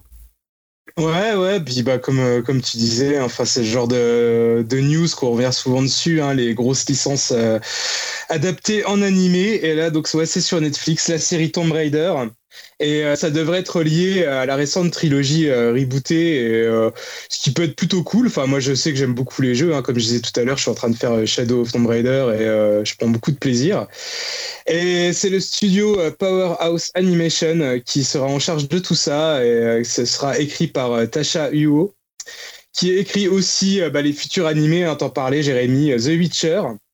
Et euh, en parlant de Tomb Raider aussi, euh, on a appris qu'il y avait un deuxième film qui a été annoncé euh, avec au scénario et à la réalisation Misha Green, la showrunneuse de Lovecraft Country, avec toujours dans le rôle titre euh, Alexandra Vikander, je crois que c'est comme ça qu'elle s'appelle. Il y a aussi d'autres annonces hein, en animé. ils ont également annoncé travailler sur une série en lien avec Kong Skull Island. Et donc sûrement, à mon avis, euh, un prologue euh, au prochain film euh, Godzilla versus Kong que Yao va nous présenter tout à l'heure, si je dis pas de bêtises. Bien sûr. Et bah, alors d'un côté, je trouve ça assez cool de voir pas mal de grosses franchises qui sont maintenant accompagnées d'un animé et ça a l'air de plutôt bien marcher. si on prend par exemple pour comme exemple Jurassic World, qui a plutôt de bons retours à ce que j'ai pu voir, j'ai pas regardé. Et euh, là, début mars, euh, bah, il va y avoir une série aussi Pacific Rim, hein. il me semble qu'on avait fait une news à l'époque, qui va débarquer. Bah, y a, euh, Ouais, ouais, et puis bah voilà, je le prédis, hein, je vais peut-être me tromper, mais je pense que, enfin, c'est pas trop dur, mais je pense que ça sera mieux que le deuxième film. Hein. En même temps, c'est pas trop compliqué. Pas trop dur. Mais bon, en même temps, euh... la bande-annonce, je sais pas ce que ça peut apporter de. Enfin, bref, ça fait très peur, hein, la bande-annonce quand même. Ouais, ouais, ouais, ouais. Bah écoute, on va voir. Et après, bah, je me permets de mettre quand même toutes ces news hein, dans les projets risqués parce que j'imagine voilà, que l'animation va pas être flamboyante. Et euh, j'attends de voir euh, sur place pour voir si c'est vraiment juste des produits dérivés euh, pour surfer sur les licences du moment ou si ça a vraiment une réelle pertinence. Mais à voir. On va déjà juger sur pièce avec Pacific Rim. Ouais. Ça marche. Donc, comme tu disais, j'enchaîne avec Godzilla vs Kong, alors que j'aurais pu le mettre dans un projet pourri selon. Je suis sûr, Julien, il, aurait pensé tel quel. Mais non, je le mets dans le projet risqué. Moi. Non, ah, et puis je vais être tempéré et modéré parce que pour ce qui est de la partie Kong, alors c'est bon, je suis rassuré à 200% car personnellement, je trouve que c'est un des meilleurs AAA que j'ai vu sur grand écran, euh, les Kong. Euh, je sais plus son, le nom du réalisateur que j'avais trouvé bien, bien divertissant. Et... Tu parles de Sky Island Sky, ouais, Sky Island, le dernier. C'est le mec qui va faire euh, Metal Gear. Metal Gear, ouais. Enfin, c'est toujours si c'est toujours d'actualité. Ouais, ouais. Je, je trouvais en termes de FX, c'était une tuerie ce film. J'ai pris une grosse claque sur grand écran. Et donc ça, de ce côté-là, je me dis si c'est si c'est aussi con et aussi beau euh, en termes techniques, ça va, c'est ce sera déjà un, premier pas pour moi. Mais par contre, il y a la partie Godzilla, là, je suis un peu mitigé vu que déjà le un le reboot par enfin le reboot, la version de Gareth, Edwards, j'avais trouvé ça pas terrible en fait par rapport à la bande-annonce qui avait vendu un film assez euh, ambitieux et autre chose. Et le résultat, c'était carrément à l'opposé, selon moi, avec un jeu d'acting euh, pas terrible. Et j'ai trouvé limite prétentieux ce film. Heureusement que la partie technique était pas mal. Mais par contre, le second, c'est à côté. Le premier, il passe pour un chef-d'œuvre, tellement le second était une merde profonde. Je sais pas si vous l'avez vu, mais je crois que j'ai. C'était chaud à voir. C'était très très chaud à voir. Donc du coup, j'ai un peu peur de ce mix vu qu'il y aura quand même les acteurs du, du 2 qui sont présents dans, dans ce crossover, donc ça me fait un peu peur là-dessus. Mais au vu de la bande-annonce, ça a l'air assez euh, concon et défouloir, donc euh, j'ai hâte. Et en termes de sortie, il est toujours prévu, enfin il est prévu le 26 mars au ciné, en outre-Atlantique, en simultané aussi sur HBO Max. Mais euh, pour ce genre de film, je pense quand même c'est mieux de le voir sur grand écran. Mais vu la date, je pense pas qu'il arrive, enfin qu'il sorte sur grand écran. Et il est toujours prévu le 19 mai chez nous. Si la situation des salles s'arrange. Mais bon. Tu voulais dire quelque chose, Dim? Ouais. Ah, juste rajouter, ouais, le réalisateur de Kong, c'est Jordan euh, Vogt Roberts. Ah, voilà, avec sa Et, euh, non, ouais, voilà, qui l'a rasé depuis. Hein, J'ai vu une photo sur Twitter. Et euh, juste pour préciser, ouais, ouais, il me semble que j'en avais parlé. J'avais fait un conseil sur le deuxième Godzilla, ouais, qui est bien, bien pourri. Ça, on est d'accord.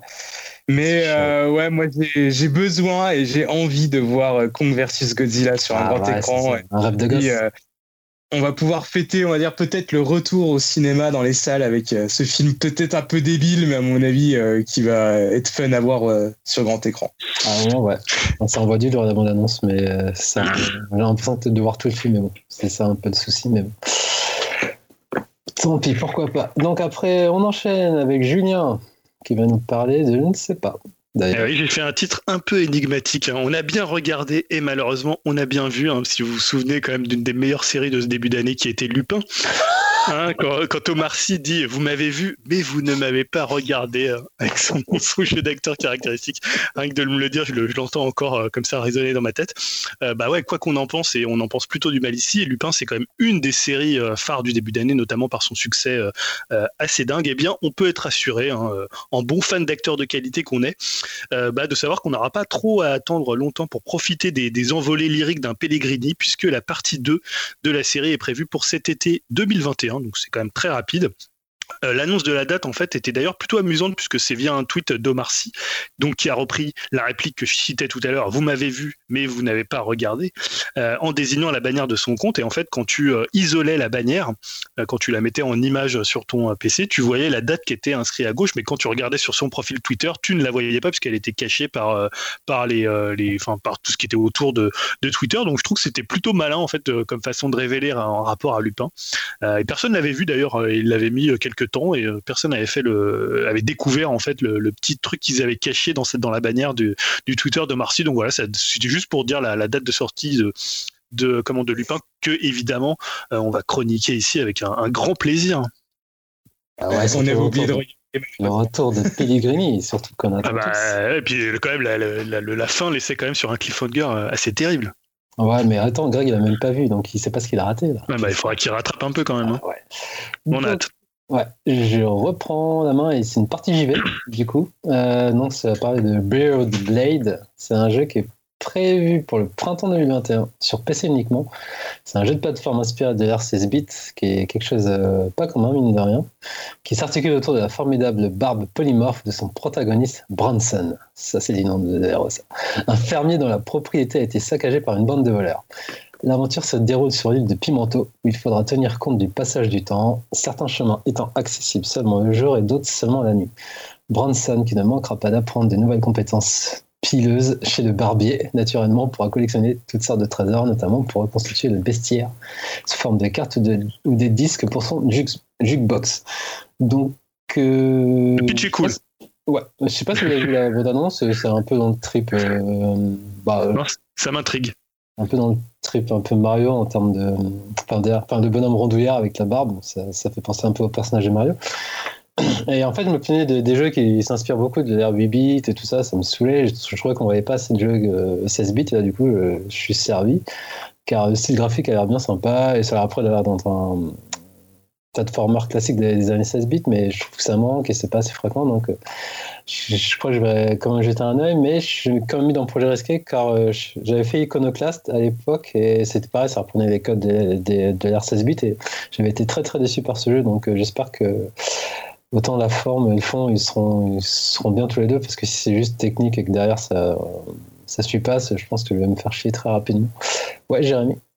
C'est son arme, c'est sa barbe, c'est ça? Ouais, c'est ça, sa barbe. C'est comme dans Kabuki, comme Tomb Fighter, qui était sur 8 bits. Je sais pas si vous vous souvenez, c'était pas la barbe, c'était les cheveux. Kabuki, voilà, donc, donc, ils ont repris un petit peu le, concept. C'est le même principe. Les, sa barbe, il peut la modifier. Oui, ça, il peut faire en forme de point, il peut attraper des choses, je crois, pour l'instant, de, ah ce que j'ai vu de la bande-annonce. Donc, euh, ça a l'air sympa. Je me dis, c'est en pleine période hipster avec la barbe et tout, ça peut parler.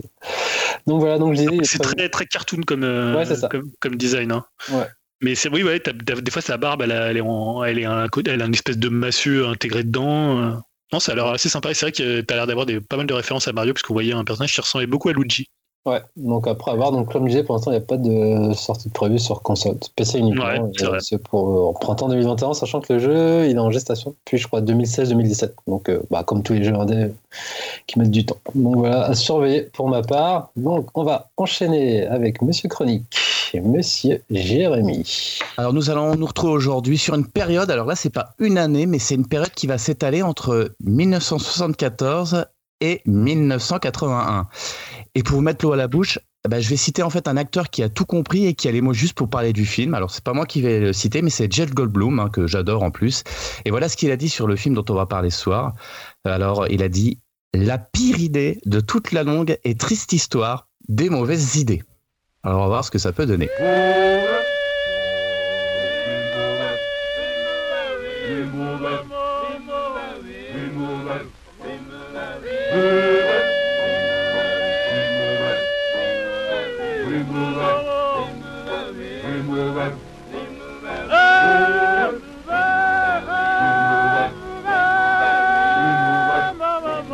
Alors le film dont je vais vous parler, euh, c'est Roar. Alors je ne sais pas si vous connaissez euh, Roar.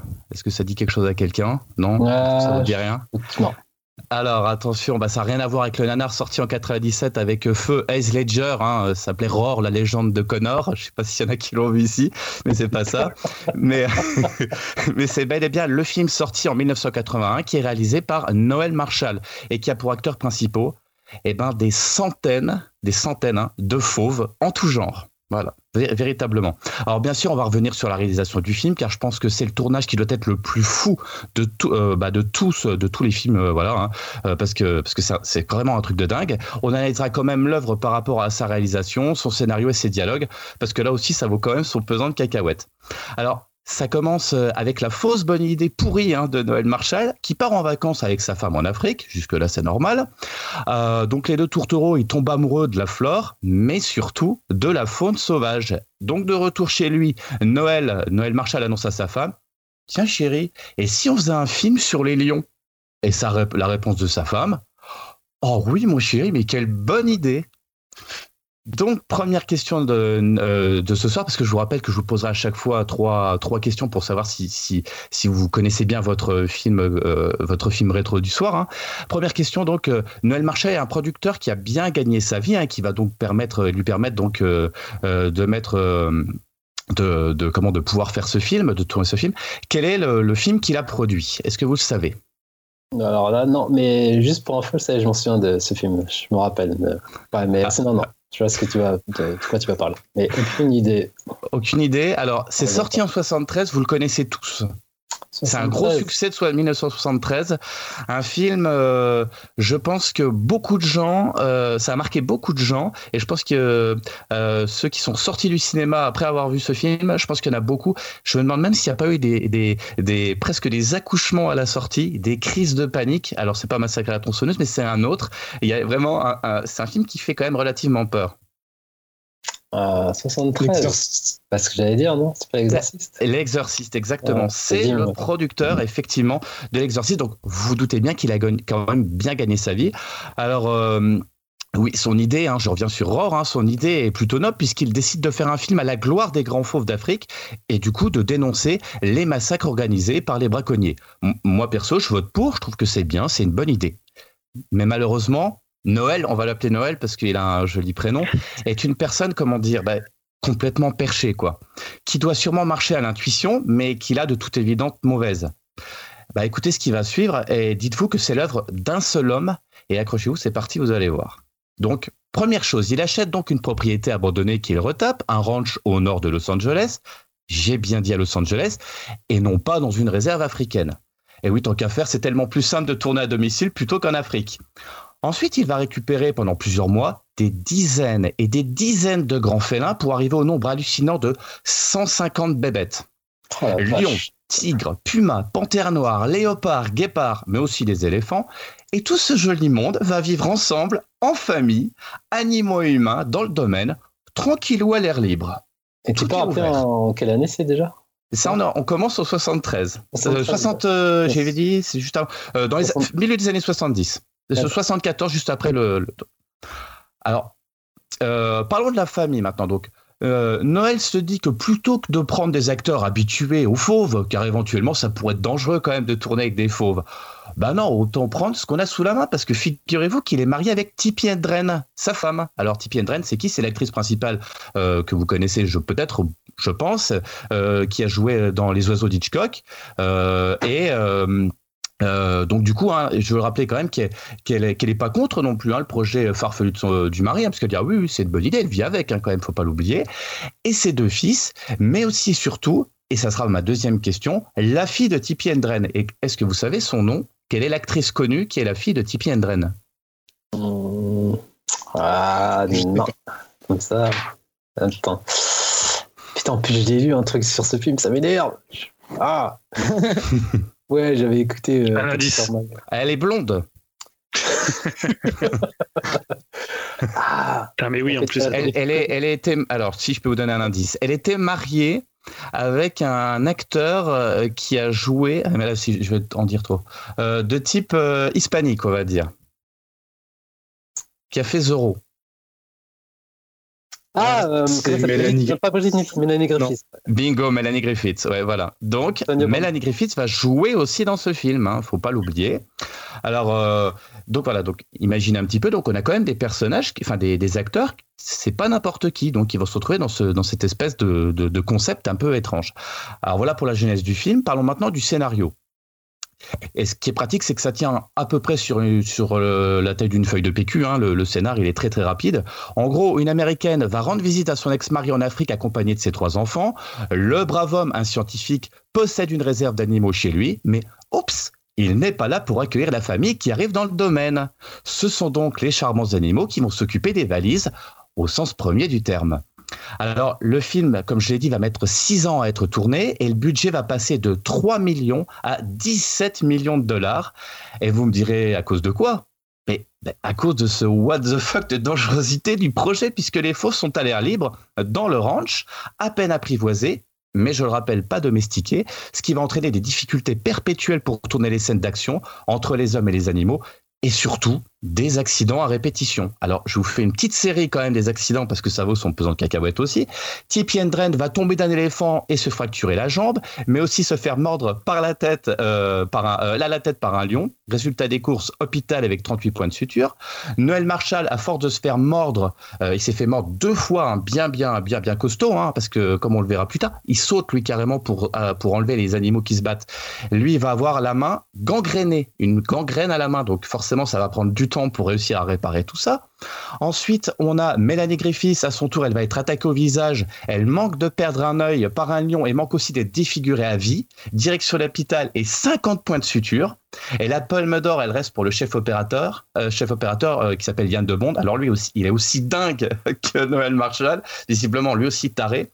Il se dit tiens, je vais filmer un plan sur le dos d'un éléphant qui est en train de charger. Donc inutile de vous dire qui, se ramasse, qui se fait mal. Et le meilleur quand même, hein, euh, il va se faire, mais littéralement scalpé par un tigre. Cela lui vaudra 220 points de, suture, mais aussi une des affiches promotionnelles du film. On le voit, il a la tête mais complètement déchirée par un tigre. Plus de 70 accidents pour l'équipe du film sur les six années de tournage, mais personne ne dit rien et on continue de tourner. Alors, euh, à votre avis, comment euh, le film va être accueilli? Bah, comme tous les films que je présente en général, hein, bah, c'est le bide absolu à la sortie. Euh, et il est même interdit aux États-Unis. Pourtant, et c'est là qu'on va reprendre un petit peu le film, hein, euh, il est loin d'être déplaisant à regarder. Alors son problème, c'est son postulat de base, puisque Noël Marshall voulait faire un film familial, type Disney, avec de magnifiques félins qu'on est censé regarder au coin du feu en disant oh, Regarde Jonathan, ce coquin de tigrou !» C'était l'objectif. Bah, malheureusement, on est plus proche d'un monde d'eau. Alors, euh, je ne sais pas si vous connaissez un petit peu ce genre, hein, c'est du pseudo-documentaire exotique privilégiant la violence, souvent sur les animaux, type Cannibal Holocaust. Mais pour ce film, bah, c'est totalement involontaire et inversé, hein, surtout. Et il y a finalement une justice dans ce monde de brut, car ici, ce ne sont pas les animaux qui en prennent pour leur grade, mais bien évidemment, là, ce sont les hommes. À tel point qu'on peut dire que le scénario n'est pas écrit par Noël Marshall, mais bien par les fauves, puisqu'ils font ce qu'ils veulent hein, tout au long du film, empêchant un réel fil conducteur narratif. Un défaut d'un scénario cohérent, on va se gaver de scènes complètement ubuesques et franchement flippantes, car pour le coup, la peur, elle est palpable des courses-poursuites entre les fauves bien vénères et des acteurs soit jeunes, soit moins jeunes, mais surtout inexpérimentés euh, quand il s'agit de gérer des fauves qui sont dangereux hein, et, en plus ces acteurs sont complètement traumatisés euh, parce qu'ils essayent surtout de pas mourir mais pour de vrai dans le ranch hein, euh, qui d'ailleurs ce ranch se fait complètement retourner en direct pendant le film. Hein. Pour vous décrire un peu l'ambiance, imaginez une scène assez folle avec un éléphant dopé à bah, je sais pas quoi, qui chope le bateau de la famille qui venait enfin de sortir du ranch et va le réduire en poussière pour ensuite attraper la maman, hein, donc, euh, avant de l'acheter comme une vieille peau de banane dans la rivière. Euh, d'ailleurs, tu sais pas si tu dois rire ou si tu dois pleurer. Ou encore, il y a une autre scène où il y a un des fils qui arrive à se cacher dans un baril rempli d'eau euh, et il doit essayer de retenir sa, respiration pendant que les lions sont en train de s'abreuver, juste au-dessus de sa tête. Et je vais vous dire, c'est comme ça pendant plus d'une heure trente. Ça n'a ni queue ni tête, mais nom de Dieu, c'est clair qu'on est scotché. Franchement, je ne sais pas comment ils ont pu tourner ce film sans qu'il n'y ait pas de mort. Il faut vraiment le voir pour le quoi. Du coup, ça donne quoi à regarder maintenant, si on regarde le film? Alors, le film, euh, il est réduit en gros à, deux grosses scènes euh, qui ne développent quasiment pas le maigre scénario hein, qu'on disait tout à l'heure, mais qui possèdent un rythme d'enfer et une, efficacité certaine dans ses plans. On a donc l'exposition, on découvre le scientifique, c'est son ranch, celui-ci n'arrête pas de sauter dans les bagarres, comme je le disais, incessantes des fauves pour éviter que ceux-ci s'étripent. Du coup, en termes de dialogue, bah, ça reste limité. Hein. S'ensuivra l'arrivée des méchants qui ne sont pas d'accord avec le scientifique et sa ménagerie. Et puis finalement, on peut même se dire que ben, c'est peut-être eux, ces personnages, hein, les méchants, qui sont les plus sensés de l'aventure.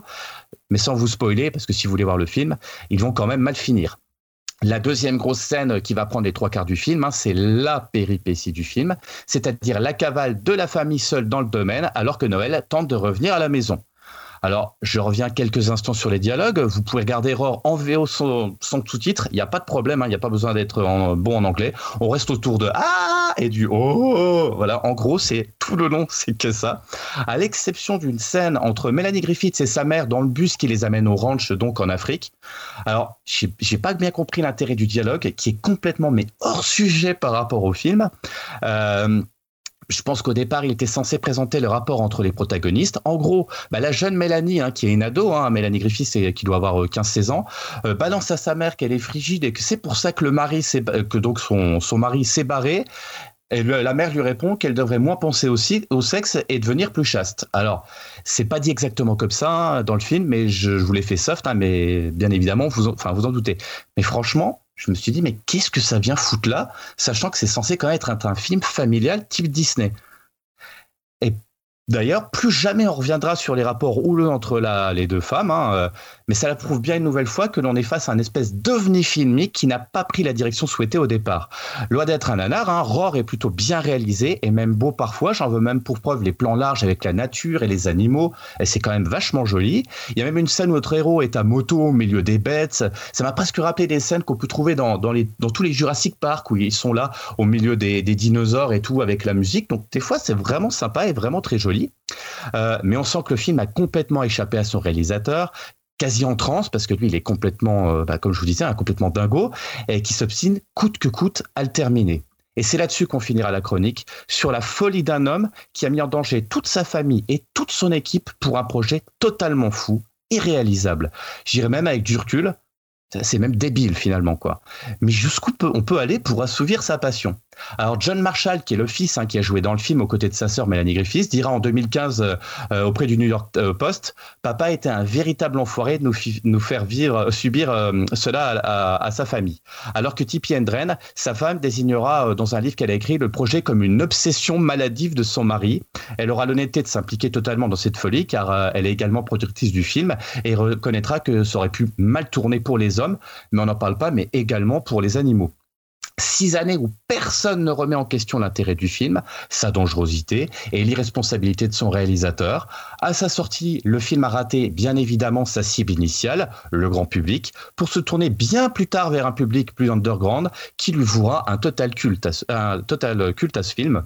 Euh, sa seconde jeunesse, Roar, la passera dans un grand nombre de festivals de films fantastiques et euh, festivals de films d'horreur dans le monde entier.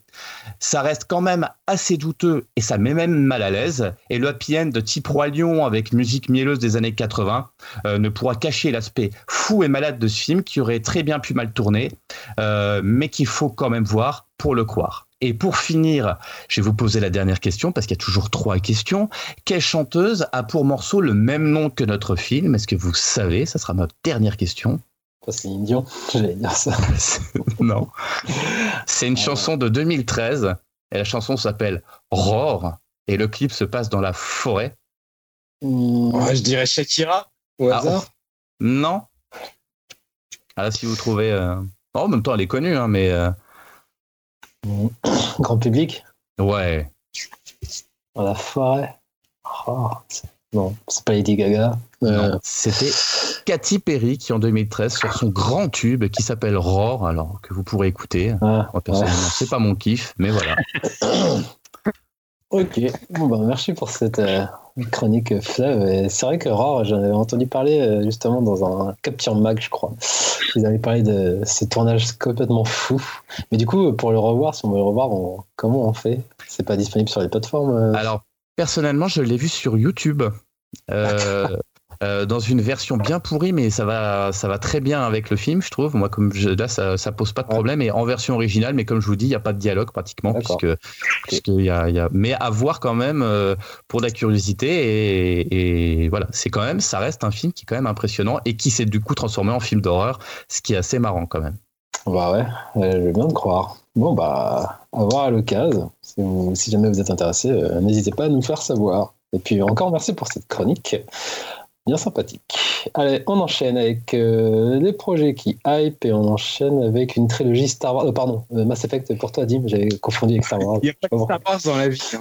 presque, mais pas que. Ouais, donc la trilogie Mass Effect hein, qui va être remasterisée. Alors déjà, je me permets de dédicacer cette news euh, hypante à Damien, un fidèle auditeur, euh, car je sais que c'est un peu son jeu le plus attendu de l'année. Cette trilogie, euh, c'est limite les jeux de sa vie. Je pense que si on n'avait pas fait cette news, je me serais fait engueuler. Donc voilà, c'est fait. Et ça faisait un petit moment que c'était annoncé à demi-mot. Mais voilà, maintenant c'est officiel, la trilogie remasterisée sortira le 14 mai sous le label Édition Légendaire et euh, ça va sortir quasiment euh, sur toutes les plateformes sauf sur Switch. Hein. Euh, donc voilà toute la trilogie optimisée en 4K HDR avec au moins facilement 40 DLC en gros. Euh, il y aura quasiment tout sauf les parties multijoueurs, mais bon, en même temps, euh, c'était loin d'être terrible, donc euh, ça, c'est pas forcément grave. Et comme on pouvait s'en douter, le premier épisode est celui qui va subir le plus de changements au niveau du remaster, que ça soit dans le fond comme dans la forme.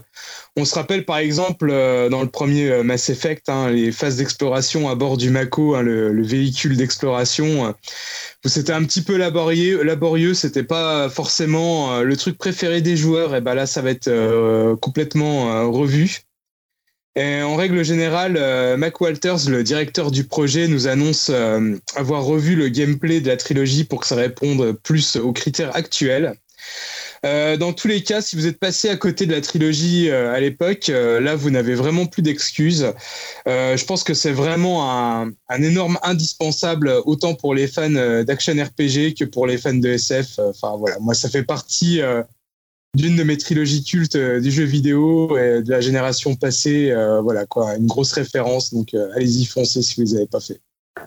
Question, c'était bien dans Mass Effect qu'il y avait un tollé pour la fin je ne me trompe pas. Ouais, pour, le... ouais, pour le 3. Ouais, pour la toute fin. Moi, qui personnellement ne m'avait pas choqué. Alors, euh, je sais que je l'avais fait un petit peu sur le tard, le 3, et euh, qu'il y avait une mise à jour pour la modifier légèrement, cette fin-là, mais euh, j'ai vraiment absolument pas compris pourquoi les fans avaient gueulé à l'époque. Mais...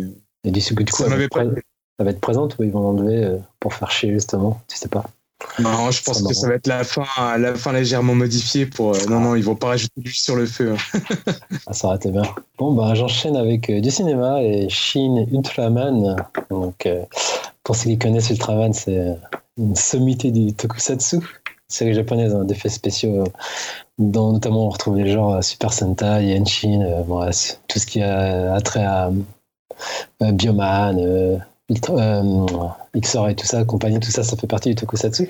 Donc là, il y a une sortie prévue au cinéma de ce héros mythique euh, japonais euh, en 2021, a priori c'est pour l'été.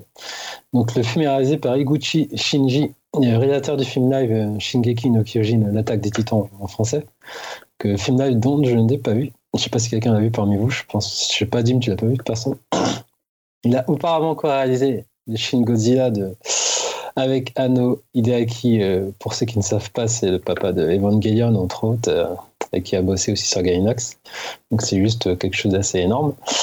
Euh, donc je suis hypé par ce Ultraman car ben, je suis un grand fan de Tokusatsu, hein, c'est un peu une religion vu que voilà, j'ai grandi devant comme tout gars de notre génération. on a connu hein, les Bioman, les, ce que disais tout à l'heure, les XR, Turbo Ranger, tout ça. Ma seule crainte, ouais, ma seule crainte, c'est de ne pas voir le film sortir chez nous, car euh, je parlais de Shin Godzilla, il n'est sorti qu'en festival et je crois qu'il a dû sortir en Blu-ray, mais même pas euh, un Blu-ray officiel. Donc j'ai un peu peur, euh, sachant qu'il est moins populaire que Godzilla, qu'il arrive en salle chez nous. Donc pour le voir, ce sera encore plus compliqué que Godzilla. Donc donc ça, c'est ma seule crainte, mais sinon, moi, je suis hypé. Euh, je, suis, je, suis, curieux de voir comment ils vont traiter euh, le thème, sachant que Godzilla, c'était, pour reprendre des termes de, nombreux critiques, c'était du porn, euh, du bureau porn, un truc comme ça. Je crois que ça a blablaté beaucoup. Il y avait très peu de Godzilla, en fait. Donc c'était apparemment, c'était, c'était très, très verbal comme film. ouais, Dim non, juste pour dire, euh, c'est vrai, tu as raison. Euh, enfin, le personnage Ultraman, il est assez populaire au Japon, mais en dehors, euh, pas trop. Nous, limite, on le connaît juste pour les, les, gros jeux bien d'obèse qui sortaient sur époque. Et euh, voilà quoi. C'était juste pour euh, préciser. Il me semble que tu en avais déjà parlé, que tu en avais peut-être même fait un conseil, mais euh, ça fait pas de mal de le redire. pour conseiller à nos auditeurs, peut-être de faire aussi un tour sur la chaîne, la chaîne YouTube de la Toei qui diffuse beaucoup de voilà beaucoup de Sentai et de choses comme ça. Si vous voulez voir un peu à quoi ça ressemble, on sait jamais si vous savez pas. Ça vaut toujours le coup d'œil. Mais tu fais bien d'ailleurs en parlant de ça, Ultraman, il y a quand même euh, il y a des séries, hein, ça continue, ça continue. Il y a, notamment sur Crunchyroll, il y a des séries euh, récentes qui passent. Donc, euh, comme Kamen Rider aussi. Ouais, voilà. Donc après, si vous avez Crunchy, de toute façon, Crunchy, vous pouvez le prendre aussi en gratis si vous voulez faire une idée de ce que c'est Ultraman. Mais bon, après, c'est très particulier. Hein. Mais bon, vu que c'est traité par Hideaki euh, Anno, donc je, suis quand même curieux. Mais comme je disais, il y a peu de chances qu'on puisse le voir arriver en salle. Mais bon, on sait jamais. Donc voilà pour mon projet qui hype et va enchaîner avec Jérémy qui va nous parler de festival. Alors ouais, je voulais donc euh, je voulais revenir quand même sur euh, parce que c'est la période euh, qui a commencé des festivals de cinéma et c'est vrai qu'on pouvait se, redouter hein, avec le Covid que tout ça bah, ne puisse pas démarrer et pourtant et pourtant bah, les festivals ne s'avouent pas vaincus face à l'épidémie de Covid hein, et décident de proposer des versions numériques de leur sélection. Alors pas tous bien sûr, mais ça commence petit à petit. À commencer par le festival de films fantastiques de Gérard May qui vient de proposer une version entièrement digitale de son festival. Alors Bruno Bard, qui est le directeur du festival, a annoncé, euh, je cite, c'est un triomphe absolu, donc ça fait plutôt plaisir. Euh, et il a ajouté en plus, nous avons travaillé comme des chiens pendant trois mois sur quelque chose que nous n'avions jamais fait, un festival intégralement numérique et tout à fait formidable. Alors les 400 passes visiblement illimitées ont été vendues en une heure et quasiment toutes les séances étaient complètes c'est vraiment top. Donc, euh, c'est pas le seul festival à faire le choix du, du digital puisque la 33e édition du festival euh, Premier Plan d'Angers fait la même chose, le festival du court métrage de Clermont-Ferrand également et les plus petits euh, festivals comme euh, les Cinglés du cinéma Argenteuil vont s'y mettre. Alors moi je trouve que c'est une super idée et ça se prête plutôt bien. Alors surtout je trouve pour du film fantastique et du film d'horreur parce que l'ambiance un petit peu enfermée chez soi avec le côté claustro, on regarde ça avec quelqu'un sous la couette. Enfin je trouve que c'est plutôt une bonne idée. Alors je sais pas si ça peut fonctionner avec du film humoristique où là on aime bien avoir le public, tout le monde rigole, etc. Mais en tout cas, euh, je voulais quand même euh, saluer l'effort et dire bravo vraiment pour cette initiative. Ça fait plaisir. Encore une fois, on arrive à se renouveler et à faire des choses malgré le Covid. Et ça, c'est très bien. Et je voulais juste, alors je ne sais pas si vous aviez peut-être euh, une chose à dire là-dessus, parce que je voulais juste après revenir à une petite info bonus par rapport à Gérard May. Non, vas-y. Mais euh, donc, euh, parce que quand même, je trouvais ça sympa aussi de revenir, euh, puisque le Gérard May s'est fini le week-end dernier, donc venir juste sur le palmarès de Gérard May 2021. Donc, le, le Possessor, donc le deuxième long métrage de Brandon Cronenberg, qui est le fils de David Cronenberg, La Mouche, pour euh, son film le plus connu, on va dire, il y en a bien sûr d'autres. Hein. Donc le film remporte le Grand Prix ainsi que le prix de la meilleure musique originale. Rapidement, ça raconte l'histoire d'une organisation secrète qui utilise une espèce de technologie euh, neurologique permettant d'habiter le corps de n'importe quelle personne et de la pousser à, à commettre des assassinats. Euh, on voit quand même l'affiliation avec le papa, hein, quand même. Hein. Il y a pas mal de films hein, qui sont forcément. il va pas. Les chiens ne font pas des chats, comme on dit. Titi, mais là, je savais pas qu'il avait un enfant. et, eh ben, et qui fait des films et, et c'est cool, c'est cool. Et ensuite, Cocorico, deux films français ont gagné des prix. Euh, je vous rappelle quand même euh, que j'avais hurlé quand euh, je parlais de 3615 Code Père Noël du fait que le cinéma de genre en France était mort. Et ben là, deux films. Alors vous allez voir les scénars. Quand j'ai entendu ça, j'ai dit non mais non mais c'est pas possible. C'est donc le premier c'est peut-être pas le premier, mais bon le deuxième le deuxième est quand même vous allez voir ça vaut son pesant de cacahuètes aussi. Donc Teddy qui a eu le prix du jury et prix du jury jeune. Et le deuxième film c'est La Nuée, prix de la critique et prix du public. Donc euh, Teddy, c'est le deuxième long métrage de deux frères, Ludovic et Zoran Boukerma. Donc, euh, c'est un, film en gros sur l'adolescence et sur les loups-garous. Donc voilà, peut-être un peu plus un pitch un petit peu plus un peu plus classique. Par contre, euh, La Nuée, accrochez-vous, c'est un truc un peu ouf. Ça a l'air d'être un mélange entre 100% bio et Alien. Vraiment, donc c'est une agricultrice qui élève des sauterelles, mais euh, elle se rend compte que quand on donne du sang humain aux sauterelles, eh ben ça développe à fond la croissance des sauterelles. Donc je vous laisse imaginer la suite, ce que ça peut donner. En tout cas, bah, ça a eu le prix du public à Gérard May et j'ai vraiment hâte de voir ce que ça peut donner. Voilà euh, en gros du coup pour, euh, pour, euh, pour le festival de Gérard May. Et, voilà, je suis super content en fait que ça ait pu quand même se dérouler et, en espérant que l'année prochaine on puisse y aller. Et en vrai, ça serait quand même pas mal. Ouais, vous deux comme reporter de l'extrême, c'est ça, toi et Dim, qui allez voir tous les films avec le Pass-Upcast. Ah bah écoute, avec plaisir. Ah avec grand plaisir. Alors, on enchaîne avec un projet qui de Julien qui veut parler du lancement de Salto, c'est ça? À peu près, c'est à peu près l'équivalent euh, américain de Salto. Non, en fait, on a eu des précisions sur le lancement de Star. Hein. Donc, Star, c'est la section, on va dire, euh, plus adulte euh, que va accueillir Disney Plus le 23 février prochain. Donc, c'est à la fois côté série et côté film. Alors côté série, on va avoir aussi bien des séries originales que des séries déjà connues. Donc côté original, moi j'en ai noté deux.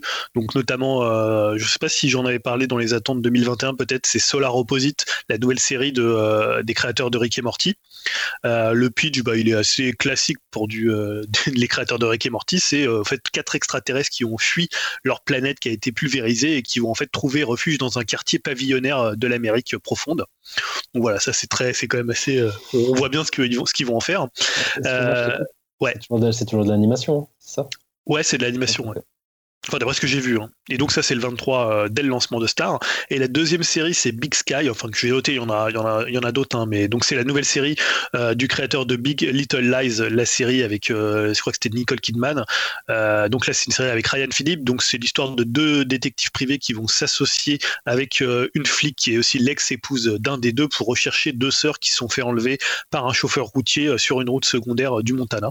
Voilà, le pitch me plaisait plutôt. Après, je connais pas trop David Kelly qui avait fait Big Big Little Lies. Mais voilà, je pense que ça peut être intéressant à, savoir que c'est pas une série totalement inédite puisqu'elle a déjà été diffusée aux, États-Unis par ABC en toute fin d'année, mais en France, elle, est, elle sera complètement inédite et dans d'autres pays aussi. Donc voilà, il la présente un peu comme une originals, mais les, Américains l'ont déjà vu. Et côté, alors évidemment, hein, il n'y a, pas que des séries originales, il y a des séries plus connues, notamment, bah, j'ai noté, il y a 24, il y a How I Met Your Mother, il y a Desperate Housewives, il y a Modern Family, il y a Lost. Alors évidemment, c'est des séries qu'on peut retrouver parfois sur d'autres plateformes, mais pour ceux qui les ont pas, ça peut être plutôt intéressant. Son of, Anarchy, X-Files, Buffy euh, et les vampires. Et euh, voilà, pour le coup, il y a quand même un gros catalogue série euh, euh, sur Star et il y a également un gros catalogue un film, hein, puisque bah, Disney, ils ont le catalogue Fox. Donc on va retrouver bah, du 28 jours plus tard, on va retrouver du Die Hard, du Alien, du Arachnophobie, ça c'est pour dire. Hein, je sais que ça lui fera plaisir de pouvoir voir cet excellent film avec, avec, des, avec des araignées. On va retrouver du Kingsman, du Colline à des yeux, le jour d'après, Logan, Moulin Rouge, voilà un peu tout le catalogue bah, Fox, qui est quand même un catalogue assez conséquent. Euh, donc voilà, je trouve que c'est une arrivée qui est quand même bienvenue sur Disney Plus parce que je trouve que le catalogue Disney Plus, bah, il est quand même un peu faiblard une fois que tu as fait le tour euh, bah, des Star Wars, des Marvel et tous les dessins animés. Donc euh, c'est un bon catalogue, mais je trouve que c'est un catalogue qui évolue pas très très vite par rapport à d'autres catalogues de, de, de, comment, de, de streaming.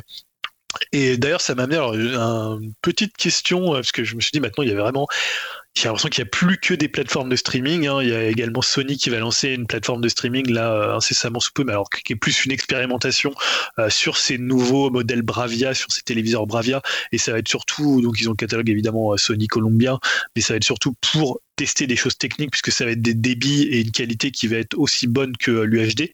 Euh, mais voilà, je me suis demandé est-ce que finalement, bah, en cette période de Covid, avec la multiplicité des lancements euh, des plateformes de streaming, bah, on est, est-ce qu'on n'est pas en train de tuer le format physique? Euh, C'est marrant parce que tout à l'heure, bah, comme je suis en train de déménager, on faisait les cartons et donc ma femme était en train de ranger les cartons des films Disney. Donc je dis bah attends non mais si les enfants veulent regarder un Blu-ray Disney, bah, elle me dit bah tant pis, on regardera sur Disney+. Voilà, donc j'ai un peu l'impression maintenant c'est un peu le réflexe, tu vois, des gens et que le format physique qui était pas déjà quand même euh, en très grande forme, qui était quand même assez moribond. Euh, on va dire depuis, euh, il y a eu le gros avènement du DVD qui a cartonné et après ça a été beaucoup plus compliqué pour le Blu-ray et encore plus pour l'UHD, pour le Blu-ray 4K. Donc je sais pas si ça va pas marqué la fin du format physique. On parlait de la fin des salles de cinéma.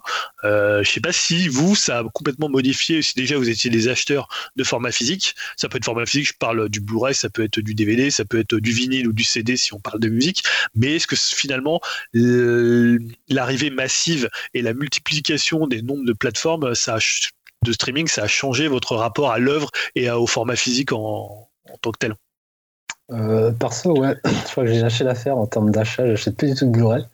Et c'est vrai que comme toi, j'ai le réflexe de dire, ah, moi je vais regarder sur telle ou telle plateforme. Euh, le physique, c'est vrai que j'y pense peut-être encore de saison en écoute, mais euh, bah, pour les jeux, forcément, mais à part si on parle de films, moi, pour moi, c'est, je pense que je vais passer au, au, des maths, quoi. Ouais, et pourtant, tu étais un gros acheteur de. Ouais, mais après, je me dis, c'est pareil, tu sais, j'en ai acheté, j'en ai acheté. C'est vrai que j'en ai encore sous blister. Après, je me dis, oh, ça me fait chier, je vais l'ouvrir. Oh, il, est, dispo, je vais le regarder. Alors que. avant, moi, j'aimais bien acheter surtout pour les bonus. Et tu vois, les bonus, ils sont de moins en moins présents dans les Blu-ray. Alors qu'ils auraient pu stocker ça. C'est ce qui me faisait acheter les DVD à l'époque. Ouais. Parce que moi, c'était la plus-value. Plus la plus-value, là, les Blu-ray, ils en possèdent quasiment plus. Donc je me suis dit, bah, tant pis, autant les voir direct via une plateforme en fait. Et en plus, maintenant, les plateformes mettent des bonus. Euh, il y a beaucoup de bonus euh, de, de making-of. Euh. Ouais. Ouais, je sais pas, Jérémy, c'est toi qui, qui est toujours. On te voit souvent nous poster des photos de vinyle que tu achètes ou de, alors, bah, c'est un petit peu le problème, c'est que il y a un côté. Euh, après, un moment, je pense qu'il faut, avec l'âge aussi, il faut, faire un choix sur ce qu'on a, parce qu'en termes de place, bah, à un moment, ça devient aussi limité. Euh, c'est vrai que moi, je suis un peu comme vous, j'ai beaucoup, beaucoup, beaucoup acheté. Euh, j'avais, j'avais beaucoup de mal avec tout ce qui était dématérialisé, que ce soit en DVD, en CD, en vinyle, en jeu. Et c'est vrai qu'à un moment, bah, là, on arrive à la quarantaine. Bah, imaginez, on achète depuis depuis qu'on a 12, 13 ans ou 14 ans. Il y a un moment, il n'y a plus de place. Et c'est quand même l'aubaine aussi de se dire, bon, bah, maintenant, on a de la qualité aussi. Euh, euh, parce que ça, et ça fonctionne très très bien. Hein. Euh, on, ça raye pas de DVD, ça prend pas de place. donc moi, pour un film, clairement, ça fait, allez, ça fait trois ans que j'ai pas acheté un Blu-ray ni un DVD. par contre, là où j'ai beaucoup plus de mal, et ça c'est assez marrant, c'est sur tout ce qui est la musique. Parce que pour moi, on peut pas dissocier en fait le, la, la, musique de enfin de, de, la, de, la, de la pochette du vinyle, alors en plus en vinyle, donc j'achète aussi des CD, mais plus vinyle presque, euh, de la pochette du vinyle, de, de ce qui est à l'intérieur. Enfin, je pense que c'est une œuvre vraiment à part entière avec une réflexion de, de son auteur, en tout cas de, de de celui qui l'a fait avec sa pochette, avec l'ordre des musiques, et j'ai encore du mal, et même le son, j'ai encore du mal à, à, passer pour la musique à quelque chose de dématérialisé. Pour moi, 10 heures, j'écoute pour voir si ça me plaît, et après j'achète. Et quelque chose que j'aime moins, bah du coup je l'écoute et puis après ça passe. Mais après je peux comprendre, euh, je pense que ça fait c'est moribond effectivement euh, euh tout ce qui est tous ces tous ces produits sont moribonds depuis des années et sauf effectivement bah, le paradoxe c'est les vinyles qui repartent à la hausse parce que c'est quelque chose pour des gens un peu comme nous peut-être, enfin comme moi en tout cas, je sais pas, peut-être vous, enfin Julien, je pense que toi t'es un petit peu aussi euh, comme ça, j'étais un petit peu quand même de deviner des choses comme bah ça. ouais, ouais, j'en ai, j'en ai quelques-uns. Voilà, mais c'est parce qu'il y a le, le, côté un petit peu, alors euh, mélomane ça fait prétentieux, mais disons de bien aimer le, l'objet aussi, voilà. Euh, mais autrement, c'est vrai que les jeux, j'avais du mal aussi, j'achetais pas du tout de jeux en, parce qu'il y avait la notice, le truc que j'adorais. Mais là, quand on voit la, excusez-moi, la, gueule de la notice, bah, de plus en plus, euh, voilà, je, je, on, on, en vient à essayer de gagner de la place. Euh, et, et, à petit à petit arrêter, euh, en tout cas dans pas mal de domaines. Quoi. Nadim euh, ouais, bah moi c'est un peu tout le contraire de Jérémy, c'est-à-dire que tout ce qui est musique, euh, j'achète plus du tout de, de disques, euh, j'écoute exclusivement sur Spotify. Mais par contre pour les films, j'ai du mal à, à m'arrêter d'en acheter. Euh, tout simplement pour euh, le côté rassurant, quoi. Me dire, euh, voilà, le film, je l'ai et il va pas bouger, quoi. Parce que ce qu'il faut pas oublier, c'est que sur les Netflix et consorts, généralement, les films, ils ont, à part si c'est des Netflix original, ils ont une durée de vie assez limitée dessus, quoi. Ouais, combien de fois je me suis dit, ah bah tiens, je vais regarder tel film ou telle série euh, et qu'après euh, en le recherchant ah bah non il est plus sur le catalogue. Bah, ça m'est arrivé encore pas plus tard que ce week-end où euh, je sais pas pourquoi je fais ça j'arrive même pas à, me l'expliquer moi-même mais je m'étais un peu lancé dans un, marathon euh, Fast and Furious et j'ai vu qu'il allait disparaître je pourrais malheureusement pas voir la suite. Et bon ça par contre j'ai pas forcément envie de les acheter en Blu-ray mais euh, pour d'autres films euh, moi je trouve que l'achat reste, on va dire, un côté rassurant. Et aussi, des fois, ça peut arriver qu'il y a certains gros classiques qu'on a envie de revoir. Et je parle surtout vraiment ouais, pour les films un peu plus anciens et qui sont pas disponibles sur les plateformes. Par exemple, bah, j'ai récemment acheté le coffret Rocky et les Rocky pour les avoir sur les plateformes, c'est un peu compliqué où euh, bah, vu que mes camarades m'ont un peu incité à regarder Cobra Kai et, que j'adore et je voulais revoir les, anciens Karate Kid, bah pareil, ça pour les trouver sur les plateformes. C'est aussi un peu euh, pas la bannière quoi. Donc euh, voilà, je pense qu'un bon, au moins pour les films, un bon mélange des deux, euh, ça peut être plutôt pas mal. Hein. Bah, aussi dimanche soir, je voulais me regarder euh, le film Scott Pilgrim. Pourtant je l'ai en Blu-ray, hein, mais j'avais la flemme de me lever pour sortir le Blu-ray. Bah, je l'ai regardé sur Netflix. Donc j'utilise vraiment le, les, les, deux, systèmes, mais ouais, avoir le format, le format physique, c'est un côté rassurant. Après, c'est vrai que ce que tu dis, euh, tout ce qui est film ancien, euh, bah on en parlait aussi par rapport à, à Akira Kurosawa. Euh, pour trouver des films en démat, c'est mort. Des films pareils des années 40-50, c'est compliqué en fait après. Oh, t'as des plateformes quand même. On, on, parlait, ouais, on parlait souvent de Mubi, tout ça. T'as des quand même des plateformes qui aujourd'hui euh, proposent un cinéma un peu différent. Ou moi, je, je sais que j'ai vu là des médiathèques. Enfin, je suis abonné par mon CE à une médiathèque euh, VOD. Il y a des films vraiment différents que que tu trouves pas forcément ailleurs, tu vois.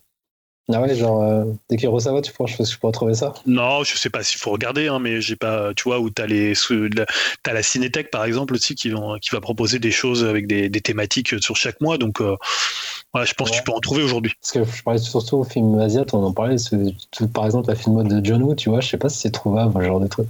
Enfin, déjà, je sais pas si c'est très trouvable en Blu-ray pour le coup. Hein. Ouais, déjà en DVD, c'est sûr, mais en Blu-ray. Tu vois, enfin en DVD, oui, mais en, en, en, enfin en HD, euh, ouais. Ouais, il y en a quelques-uns, mais. Après, c'est vrai qu'aussi euh, à la grande époque, parce que moi j'en ai beaucoup acheté, euh, on en parlait, euh, on en parlait l'autre l'autre soir aussi en off, euh, de, par, effectivement du cinéma japonais, etc. Du, en tout cas asiatique, on va élargir. Et c'est vrai qu'il y a une époque, on a, c'était l'époque bénie où les DVD, ils étaient, enfin c'était déjà c'était des pièces qui étaient très très belles. On parlait de baby cart, ouais. on parlait, enfin moi j'ai beaucoup de, de, coffrets, mais qui sont mais magnifiques. Ah ouais. les Tuar que, que je peux avoir, les syndicats du crime, les Julien, je sais que t'en as aussi. On on a des coffrets qui sont qui sont mais magnifiques. Et c'est vrai que là pour le coup à l'époque c'était enfin moi j'ai acheté on achetait un objet. Enfin on était fou devant ça. Alors à l'heure actuelle les coffrets c'est plus des coffrets où on te gave de machin dedans c'est-à-dire de différents films mais c'est plus le coffret d'antan où il y avait alors il y en a quand même hein, faut pas faire les vieux cons c'était mieux avant hein. mais ce que je veux dire c'est vrai qu'il y avait une qualité de l'objet que tu n'avais pas honte de mettre dans ta dans ta DVD tech parce que ça avait vraiment une ça apportait vraiment une plus-value. Là, à l'heure actuelle, ils s'embêtent peut-être un petit peu moins. Alors, sauf pour du film de niche, parce qu'ils savent très bien que ce sont des gens bah, comme nous qui vont les acheter, donc ils font l'effort. Mais après, euh, c'est vrai que les sorties DVD, euh, c'est peut-être moins aussi euh, flamboyant que ça, que ça l'a été à une certaine époque. Et c'est peut-être aussi pour ça, et parce qu'ils sentent aussi que ça commence à mourir. Et on essaie plutôt de faire des trucs pas trop chers pour que les gens l'achètent plutôt, parce que ça coûtait cher aussi. Hein. Mais, euh, mais ouais, moi je voulais justement revenir sur le, le prix parce qu'aujourd'hui beaucoup vont te dire bah ouais mais regarde il y a énormément de, euh, de comment de plateformes de streaming différentes donc ça te coûte une fortune. Mais moi honnêtement aujourd'hui ça me coûte moins cher euh, d'être pressé presque en full des maths que avant quand je devais acheter je sais pas j'achetais 30 CD par mois. Aujourd'hui si j'achète 30 vinyles par mois ben je suis ruiné je bouffe des pâtes jusqu'à la fin du mois tu vois. Et encore je parle pour les vinyles les CD c'est beaucoup pour le coup c'est beaucoup moins cher mais avant j'achetais beaucoup aussi en occasion chez chez Gibert mais aujourd'hui Spotify c'est 15 euros par mois. Après, évidemment, la qualité est pas la même. C'est un peu le problème. Après, tu peux avoir des plateformes de, streaming, de streaming euh, euh, musical qui sont euh, plus qualitatif que par exemple Spotify. Mais euh, tu vois, honnêtement, aujourd'hui, avoir un DVD, moi je regarde plus de DVD, c'est-à-dire si je, si, je, si je veux voir un film que j'ai en DVD, je me dis est-ce qu'il est sur Netflix ou est-ce qu'il est sur, je sais pas, Amazon, parce que je sais qu'il y aura le Master HD, donc il sera en meilleure qualité qu'il y a le DVD. Alors ça joue encore sur les Blu-ray, si tu regardes un Blu-ray, ce sera forcément meilleur que sur ta plateforme de streaming.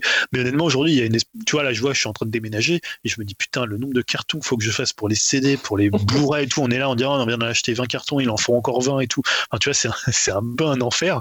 Et après, c'est vrai là, dernièrement, comme j'ai acheté des films catastrophes à la con et je les ai achetés en Blu-ray et j'ai regardé des films catastrophes à la con. Et honnêtement, la qualité, je trouve qu'on n'est pas encore à ce niveau-là. Et c'est vrai que là, je parlais de, de ce que Sony va faire avec euh, sa nouvelle plateforme pour avoir des trucs qui sont encore à des débits euh, qui sont euh, égales à l'UHD. Mais honnêtement, tu, vois, on a vu, je sais pas, tu vois, là on a, on a regardé quoi avant Davision ou Lupin, tu les vois, la qualité, ils sont en 4K, ils sont en Dolby Vision, ils sont parfois en Dolby Atmos pour le son. Tu vois, à part si tu es chez Canal ou chez OCS ou enfin des trucs où la qualité n'est pas encore dingue, mais c'est pas non plus euh, ultra mauvais, hein, c'est pas non plus une VHS, mais aujourd'hui tu as des super qualités, euh, tu vois, en streaming, et honnêtement, si tu cumules tous les prix de toutes les streamings, bah tu, moi, pour moi, ça me coûte moins cher. Alors peut-être pour les gens qui achetaient pas, tu vois, qui achetaient pas beaucoup de films en physique, c'est pas la même chose, mais euh, je pense qu'aujourd'hui je fais des économies si je fais le, total de ce que je paye en streaming et de ce que je payais en physique à l'époque où acheté plein de films, quoi. Et comme tu dis, après, les, en plus, les collectors sont quand même. Moi, alors après, peut-être c'est nous qui avons changé aujourd'hui, tu vois, même sur les jeux. Par exemple, sur les jeux, euh, je trouve qu'acheter en physique, c'est pas mal parce que c'est souvent moins cher au début. Mais euh, tu vois, là, je vois avec le Game Pass, bah, j'ai ce côté un peu flemme de me dire tiens, je change mon jeu directement, il est déjà dans la machine, j'ai pas besoin de me lever. Tu vois, on en parlait souvent avec Yao et c'est vrai que c'est un. Ou sur la Switch, tu vois, j'aimerais bien avoir tous les jeux directement dedans plutôt que d'avoir des cartouches. Alors, je le fais pas parce que quand tu passes ta cartouche à ta fille, bah, c'est plus simple que si tu dois changer les comptes. Mais honnêtement, euh, il y a l'espèce de truc de la flemme qui fait que bah, c'est hyper. Euh, c'est. Enfin voilà, c'est ça. La, flemme, c'est toujours le truc qui gagne à la fin, quoi. ouais, Jeanne. On termine après. Euh, non, c'est bon, tu Non, non, non, mais après, moi, la seule chose, je pense aussi, enfin, après, pour. Euh, pour finir, enfin, euh, ce qui m'inquiète un tout petit peu là-dessus, c'est que du coup, aussi, quand on n'a pas l'objet, alors moi, c'est mon ressenti, est-ce que je suis comme ça, mais il y a un côté aussi, tu prends et tu jettes tout de suite. Euh, quand on voit par exemple les plus jeunes, comme ils écoutent de la musique, c'est-à-dire qu'ils n'écoutent pas de la musique, ça fait vraiment vieux con quand je parle, je suis désolé. Hein, mais, non, non, mais tu consommes différemment. Il y a, y a, une formation, ouais, il y a une sorte de consommation, c'est-à-dire j'écoute, hop, je zappe euh, parce que ça me plaît pas forcément, mais j'ai pas forcément creusé. Euh, pour le jeu, c'est pareil, je joue, bah, comme je l'ai téléchargé, hop, alors que, enfin, voilà, à l'époque, euh, on avait un jeu pourri à notre anniversaire quand on avait euh, quand on avait quand on avait 8 9 ans, il était un peu pourri, bah on se le on se le coltinait, on savait jusqu'à Noël euh, d'après parce qu'on avait que ça et, quelque part on y jouait puis on y trouvait de l'intérêt. Ce que je veux dire c'est que maintenant on a une tendance à aller vite dans tout et zapper et c'est ça qui m'embête un tout petit peu alors que quand, quand tu l'as le produit, je pense que tu fais plus attention à ce que tu as et tu le, tu le considères un petit peu plus. Ah, je suis totalement d'accord avec toi, mais malheureusement, on n'y peut rien, c'est générationnel aussi, tu vois. C'est parce que nous, on a connu ça avant, mais c'est qu'on connaît que, que le démat et on peut pas trop leur en vouloir de fonctionner comme ça, tu vois. Enfin, c'est mon point de vue. Ouais, parce que vite. Ouais, rapidement, non, rapidement, c'est juste que peut-être maintenant tu peux acheter différemment et peut-être te concentrer. Par on parle pour les films, mais peut-être des films. Tu vois, les derniers films finalement Blu-ray. Bon, après les films catastrophes que j'ai achetés, c'est pas un bon exemple, mais tu vois, j'ai acheté Le Fils de Saul, j'ai acheté euh, euh, Léviathan. Donc tu vois, peut-être des films que tu as plus de mal à trouver sur les plateformes euh, que finalement, tu vois, bon, Fast and Furious, il est plus sur les plateformes, mais tu vois, finalement, des films qui sont peut-être plus facilement, plus facilement trouvables. c'est peut-être plus aussi la solution ou des éditions collector qui vont être un différentes, qui vont proposer des choses en plus. Peut-être qu'il faut peut-être acheter plus qualitativement que quantitativement et se garder le quantitativement sur les plateformes euh, de streaming ou comme tu dis, ils peuvent tout à fait euh, bah, enlever les films ou même les modifier. On a vu ça et, ça c'est un des arguments des pros euh, support physique qui vont dire ouais mais regarde par exemple bah, Disney ils ont ils ont modifié des films, ils font tu vois peut-être qu'il y a des œuvres où on parle de Star Wars par exemple quand Lucas a fait ses modifications. Bon sauf qu'au bout d'un moment tu as beau avoir regardé tes vieilles VHS de Star Wars avant avant l'édition spéciale, bah bon est-ce que tu peux encore les regarder dans des bonnes conditions Je suis pas sûr. Mais bon, c'est un juste débat. Du coup, pour revenir à ta donc le, lancement, ça se fait en Europe c'est juste, euh, tu parlais de Stars en Europe aux États-Unis? Non, non, c'est euh, partout en France, 23 euh, février. 23 févrié. du coup, c'est rattaché à Disney Plus C'est rattaché à Disney Plus. Ouais, ouais, c'est rattaché à Disney Plus. Disney Plus d'ailleurs va augmenter, je crois, de 2 euros à l'été, je crois. Par rapport à ça par rapport à ça et par rapport au fait que toutes les plateformes augmentent de toute façon, hein, parce que c'est la logique, euh, la logique commerciale et marketing de ce genre de plateforme. Mais euh, voilà, là, le 23 février, pour la même somme pendant quelques mois, tu auras euh, Star en plus. quoi. Merde, va falloir qu'on paye Dim là. Donc, bah, en, parlant de Dim, on enchaîne avec toi. Ouais, je vais vous parler de Scott Derrickson. Alors, des bons films d'horreur, je trouve que ça arrive pas si souvent que ça. Et euh, je pense qu'un de mes films euh, préférés euh, de ce genre-là des années 2010, bah, c'est Sinister de Scott Derrickson avec Ethan Hawke. je trouvais le film vraiment malsain et bien flippant. le film était scotchant du début à la fin. C'était vraiment une bonne surprise, surtout que c'était pas forcément un film que j'attendais. Et donc forcément, quand j'ai appris que les deux allaient retravailler ensemble, bah, pour moi c'était direct un projet qui hype. Et le film en question, bah, il s'appelle The Black Phone. Et ce sera une, adaptation euh, d'un bouquin de Joe Hill, le fils de Stephen King, qui cartonne plutôt pas mal en ce moment avec euh, surtout ses adaptations Netflix euh, Dans les hautes herbes et surtout Lock and Key. Et The Black Phone, ça racontera l'histoire d'un jeune garçon qui est enfermé dans un sous-sol avec des cadavres et un téléphone où il reçoit des appels des morts. Alors une histoire qui a l'air assez curieuse et bizarre et qui me donne dans, forcément dans envie d'en voir plus. Et euh, bah, ça me fait aussi plaisir euh, de voir que Scott Derrickson, euh, qui était le réalisateur du premier Doctor Strange aussi, qui s'est fait évincer par le MCU, pour le deuxième film, bah, vite rebondi et trouvé un autre projet. Donc voilà, ça me, ça me fait plaisir et ça me hype bien de, de voir ça. Quoi. Ça marche, apparemment. T'es bien seul comme d'hab. Hein. non, le pitch est pas mal. Hein. Ouais, après, il va dire c'est de la merde, Julien. Allez, on termine le, hype qui a été bien long. Hein. Il va nous taper sur les doigts, Greg, là. Je, sens dans la nuque, là. Donc, j'ai terminé avec Kimetsu no Yaiba, le phénomène, hein, euh, manga anime qui cartonne au Japon. On en avait déjà parlé. Euh, j'en ai parlé aussi lors de l'émission précédente. Il y aura une sortie euh, prévue sur PS5, Bobox, pour la série X et tout ça, et PC. Euh, il y aura plus d'infos apparemment sur le jeu dès le 15 février, notamment je pense peut-être sur la date de sortie. Donc sans surprise, c'est un jeu dans la lignée des autres adaptations du studio de dev type Naruto, car oui, euh, le studio qui est derrière, c'est Cyber Connect 2. Et du coup, ça me hype de fou, car euh, pour information, ce studio, enfin ce, ouais, ce développeur japonais a sorti en 2012 le GOTY, rien que ça, c'est Asura Swaf, voilà, un grand jeu ah, je vous dis, un très très grand jeu. Donc rien que pour ça, je suis hypé. Donc pour l'instant, on n'a aucune visibilité pour une éventuelle sortie chez nous. Mais bon, vu le succès de la série, hein, vu comment ça cartonne, je pense qu'il n'y a pas trop à s'inquiéter. Donc voilà comment on termine euh, les projets qui hype euh, et on va enchaîner sur le reste. Donc voilà, maintenant on enchaîne avec les conseils flash et je vais ouvrir le bal avec. Euh, on parlait de Sonic, on a parlé de Sonic aujourd'hui, donc allez, on va continuer avec Balan Wonderworld.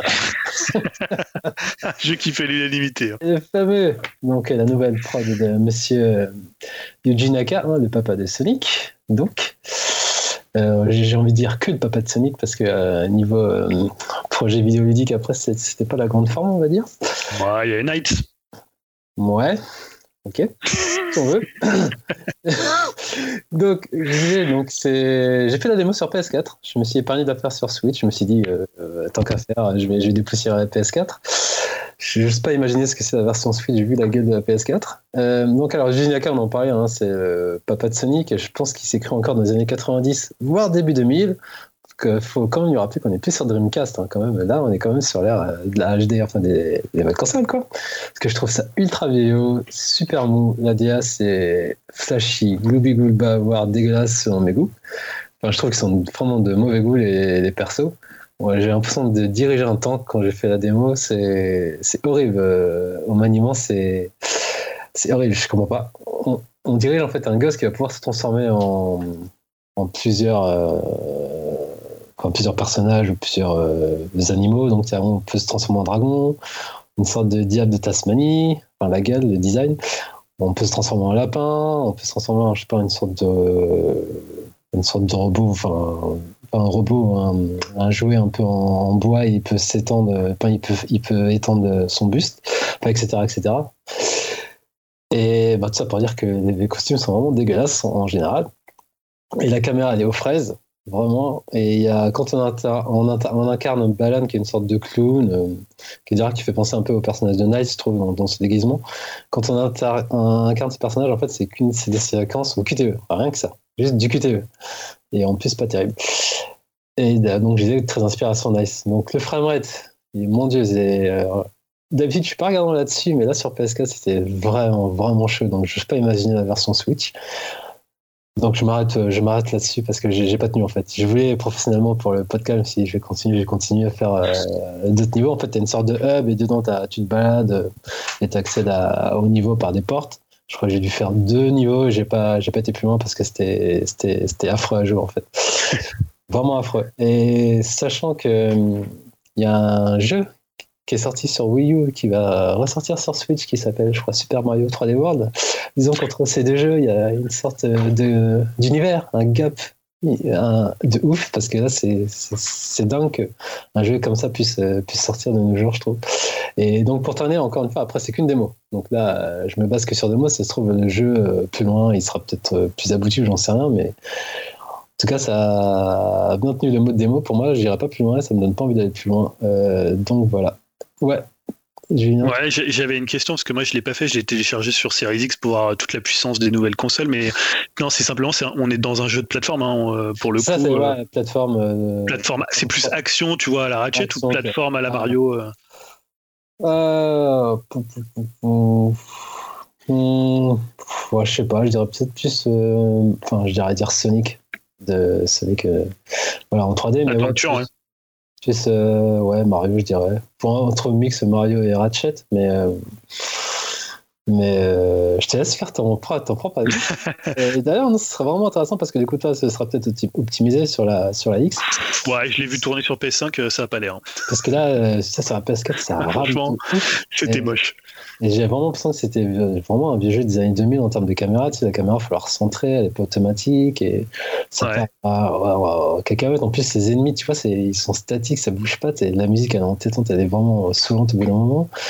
Et c'est tout monde en fait. C'est pas du tout nerveux. Et le personnage, il a l'air d'avoir un balai dans le cul quand tu le diriges. Et ça, ça, me fait un peu peur. Enfin, un peu peur je trouve ça un peu étonnant. Euh, mais tu, trouves pas ça étonnant qu'ils aient fait une démo Généralement, c'est plutôt le jeu où tu te dis bon, on fait pas de démo, on n'en parle pas du tout à la presse parce qu'on sait que c'est pourri, mais comme c'est Yuji Naka derrière, on essaie bah de le vendre sur le nom et puis le voilà, on verra, on les teste, ils arriveront la veille, euh, les gens annulleront pas leur préco. Là, c'est non, mais tu vois, c'est que si le jeu il est vraiment pourri et c'est ah. l'air d'être vraiment les retours des gens, je vois même de la presse, ça a l'air assez euh, assez unanime pour dire que c'est vraiment pour l'instant très pourri. Alors comme tu dis, c'est une démo, mais peut-être qu'il fallait peut-être mieux pas faire de démo quoi. Bah, c'est courageux, hein, mais après ouais, je sais pas, après j'ai quand même trouvé des gens qui trouvaient ça bien. Mais bon. Ah oui, il y en avait D'accord. Notamment Zibou, tu vois. Ah, Zibou, ouais, mais. Il est toujours des ouais, vrai. Mais après, ouais, je sais pas. Franchement, je sais pas. il était chaud sur le jeu, c'est vrai. Ouais, je, franchement, j'en ai aucune idée. Mais après, comme je disais, c'est qu'une démo. Mais en tout cas, ça m'a vraiment pas donné envie. Et, et, même en termes de développement, je sais pas comment ils ont pu euh, tu vois, laisser tourner une démo comme ça, en fait. Parce que du coup, je me suis un peu penché sur la carrière de Naka. Je me dis, euh, c'est vrai qu'il a fait beaucoup, beaucoup, beaucoup de Sonic, mine de rien. Et après, comme tu dis, il a fait Night, mais après, il a fait beaucoup de jeux un peu. Euh, pas, qui sortent un peu des normes, genre Let's Stop qui était sur Wii U, qui, oui, pardon, qui était un concept qu'on jouait avec une boîte pour faire les personnages, bah, c'était sympa deux minutes, mais après il a fait un, autre jeu, je crois que c'est. Euh, je m'en souviens plus du nom, qui est sorti en 2015 quoi, sur Wii U, un jeu aussi plateforme action qui était bien dégueulasse aussi.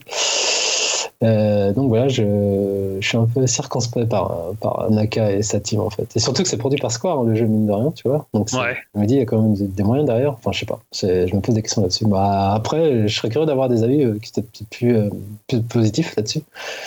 Bah, même voir toi, hein, si jamais t'as envie de te lancer dessus, ou voir Jérémy, qui est en train de. de, ouais, c'était Rodea The Sky Soldier. Ouais, ça. Rodea. Après, c'est vrai que si tu dis que c'est pourri, ça va être difficile de donner des avis positifs à un jeu pourri, ça reste pourri. je pense, non, mais s'il a été.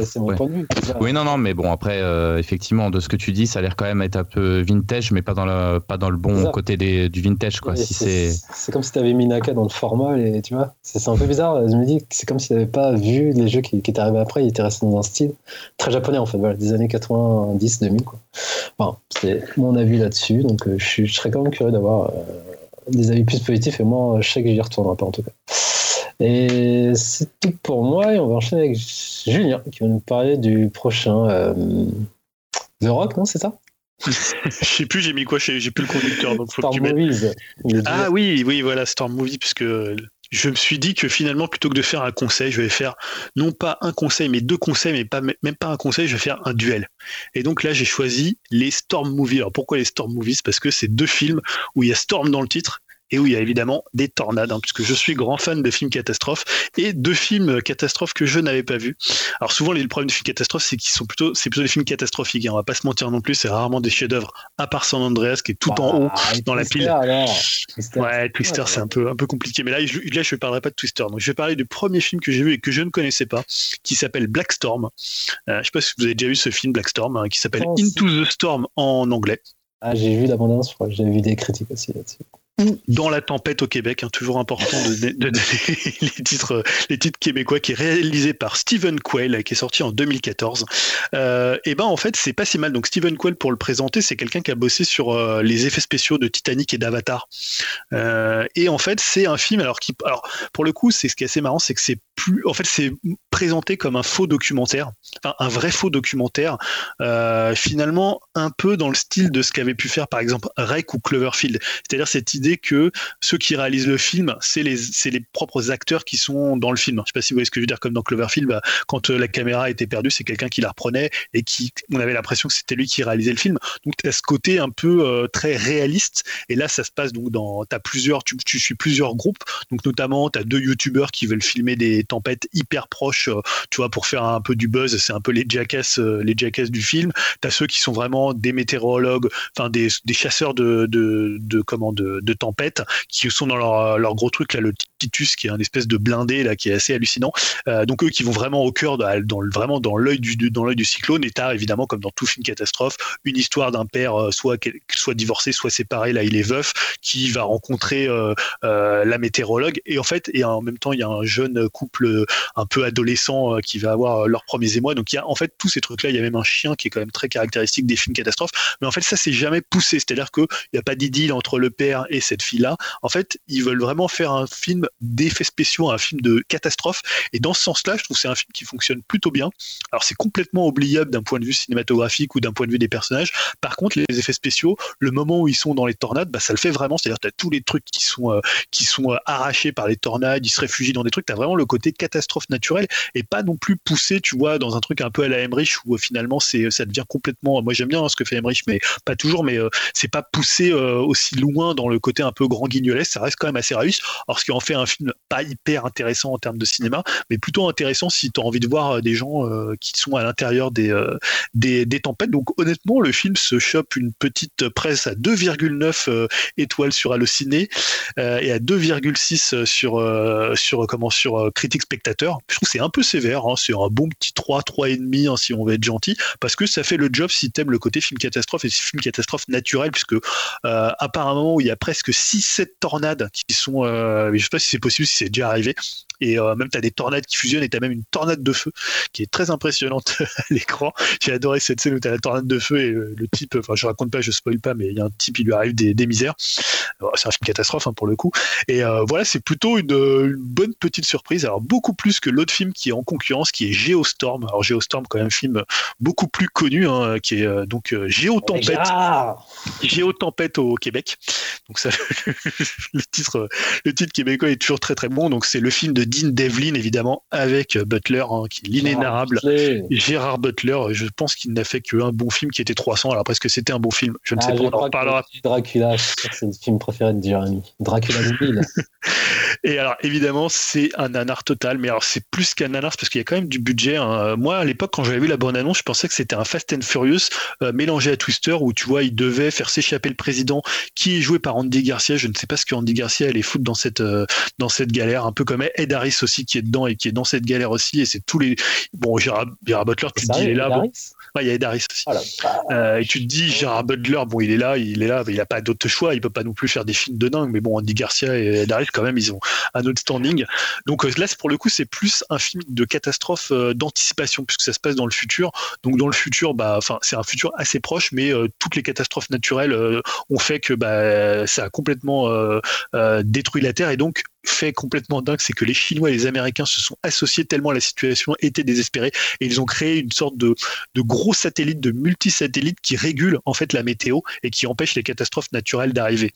Euh, donc ça c'est très très loin et c'est en fait donc ce type qui est joué par Gérard Butler qui a conçu donc The Dutch Boy qui est le nom de ce satellite et donc le Dutch Boy il permet de réguler tout ça et évidemment il va y avoir un problème, il va y avoir une, une malversation, quelqu'un un peu comme dans un épisode de 24 va essayer de mettre à mal le Dutch Boy et donc ça va créer des tas catastrophes partout, mais surtout ça va, vraiment être un film pour. C'est pas du tout un film catastrophe finalement. Il y a quelques catastrophes euh, qui sont pas trop mal faites avec euh, des, trucs euh, qui se passent notamment au Brésil où tu vois quelques trucs catastrophes. Donc quand tu aimes les films catastrophes, ça fonctionne.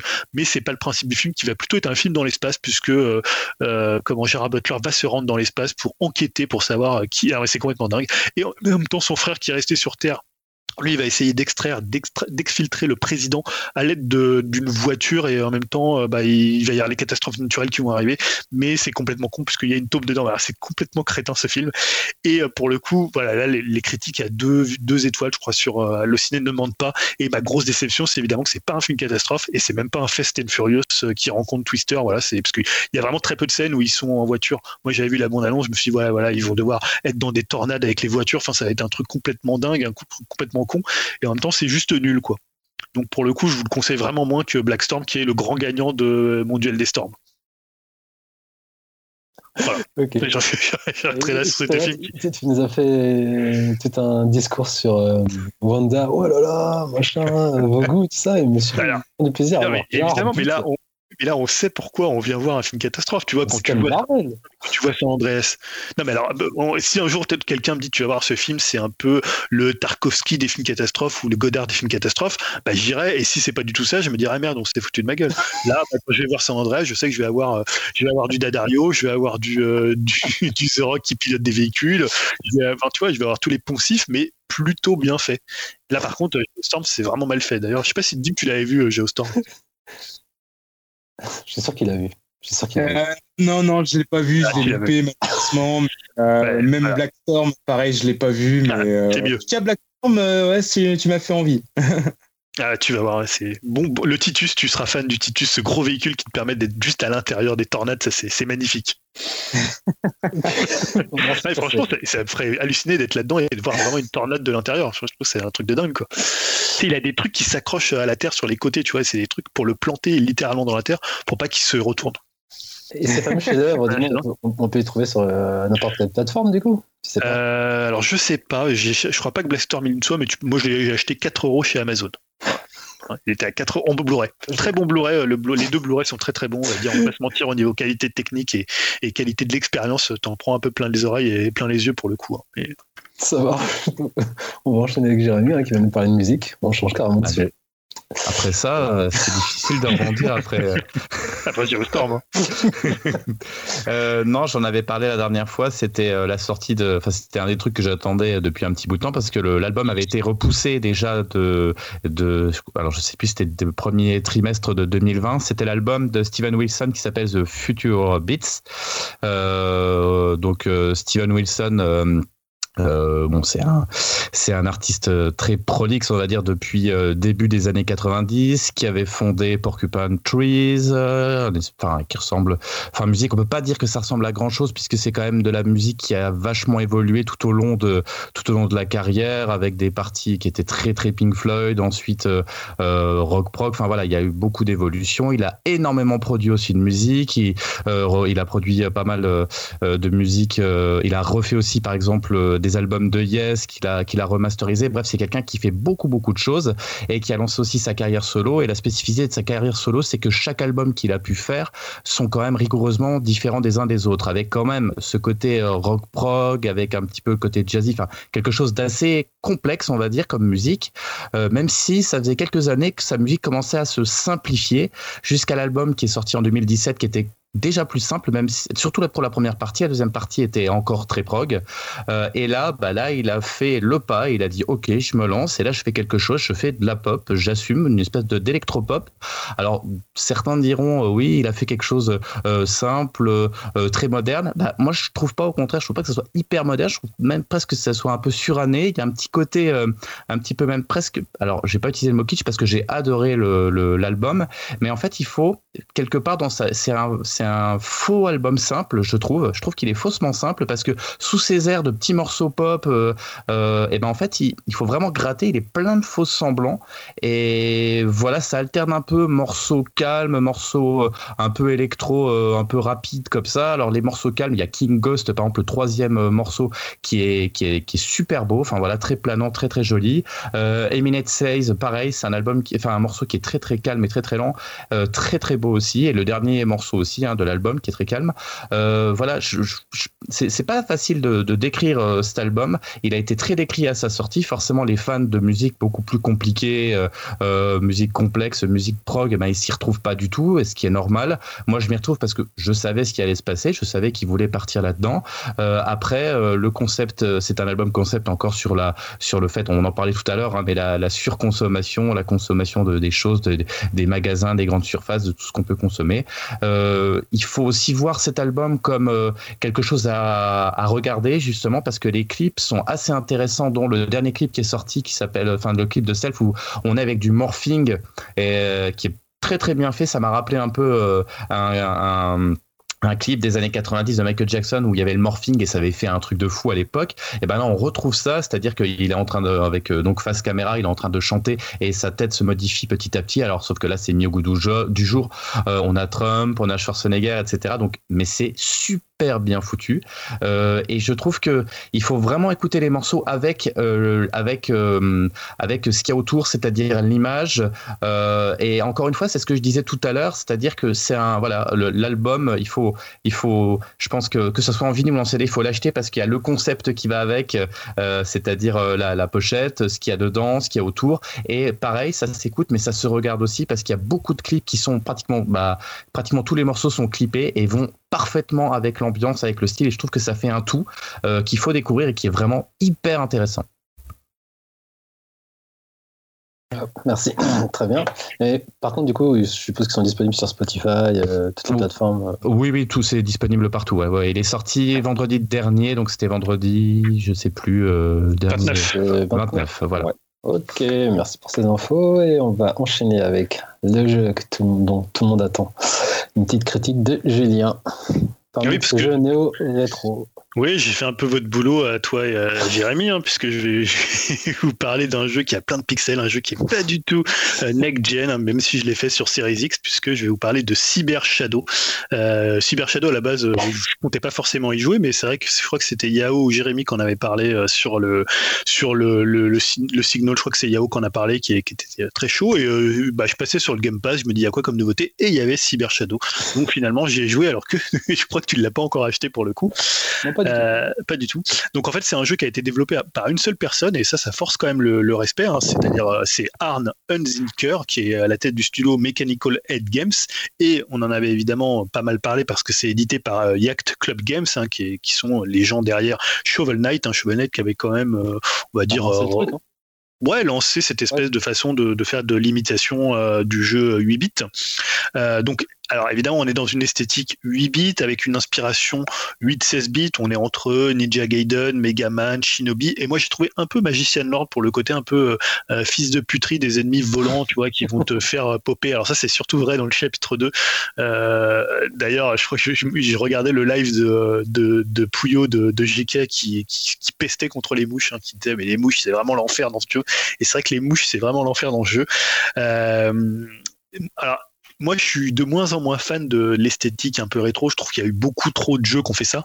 Euh, mais là, en fait, pour le coup, ce que j'ai vraiment bien aimé, c'est que c'est, alors c'est du, du, du du pixel, euh, du, maintenant on va dire ça du, pixel art, c'est euh, de l'idée de faire de la NES ou de la ou de la ou de la Mega Drive ou de la Super NES surtout de la NES, même si il y a des trucs que tu pourrais pas faire à l'époque et un peu déjà dans Shovel Knight, il y avait des éléments que tu n'aurais pas pu faire à l'époque, notamment au niveau de la palette de couleurs, au niveau euh, comment des merde comment on appelle ça, des des scrolling. Euh, mais là, en fait, ce que j'ai bien aimé, c'est que contrairement à certains jeux comme Messenger, où c'est des jeux qui sont un peu réfléchis, qui sont des jeux un peu méta, des jeux qui vont réfléchir sur ce qu'était le, le 8 bit. Là, c'est un jeu vraiment à l'os, pur et dur. C'est-à-dire que bah, l'idée, c'est t'as pas de, de, réflexion sur ce que c'est un jeu de cette époque, t'as un jeu de cette époque tel quel, un peu comme l'était Shovel Knight. Et euh, c'est ça que moi j'ai aimé, c'est-à-dire que là, le, t'as as très peu, par exemple, de pouvoir, t'as très peu de, de, de, de scénario, d'un scénario où tu vois, ils vont retourner le truc, ils vont faire des, euh, je sais pas comment dire, ils vont, ils vont, en fait, ils vont pas forcément faire des petits clins d'œil à cette époque. Ça va être vraiment euh, du jeu d'action 8 bits pur et dur de l'époque. Et euh, vraiment l'idée, c'est d'aller d'un checkpoint à un autre. Et le jeu est assez assez dur et en même temps assez pur parce que il est vraiment, euh, euh, t'as vraiment l'impression de découvrir un jeu un peu égaré de cette époque-là et pas du tout un jeu qui a ingurgité toute cette époque-là. Ce qui, je trouve, un peu la différence et ce qui m'a beaucoup plus plu qu'un Messenger où à un moment je me suis un peu lassé de tout le côté un peu moderne qui cherchait à apporter. Là, si tu veux, ça reste quand même beaucoup plus euh, maniable et beaucoup plus smooth euh, dans les contrôles. Tu vois, c'est beaucoup moins rigide que certains jeux de l'époque et c'est un peu comme l'était Shovel Knight qui est finalement un jeu assez, euh, enfin, tu vois, c'est un jeu assez coolé, c'est un jeu qui est quand même assez facile à, prendre en main. Tu peux y jouer au stick, t'as pas du tout besoin d'y jouer à la croix. mais là, voilà, j'ai trouvé qu'il y avait ce côté vraiment pur et dur. Alors, il a quelques petits soucis de précision, euh, puisque si je disais qu'il n'y a pas beaucoup d'options qui vont être accordées, tu as quand même au fur et à mesure des pouvoirs que tu vas débloquer, tu as, une possibilité de t'accrocher sur les murs, tu as une possibilité de faire un pari, mais qui n'est pas toujours hyper, euh, hyper précis, tu as un coup bas euh, qui va te permettre de, toucher des ennemis, enfin qui va de haut en bas, tu as un, shuriken, donc tu as quelques trucs comme ça, mais qui sont assez légers, et pour le coup, moi, c'est ce côté où tu vois, tu te mets sur une partie et ton but, ça va être juste d'atteindre le checkpoint suivant.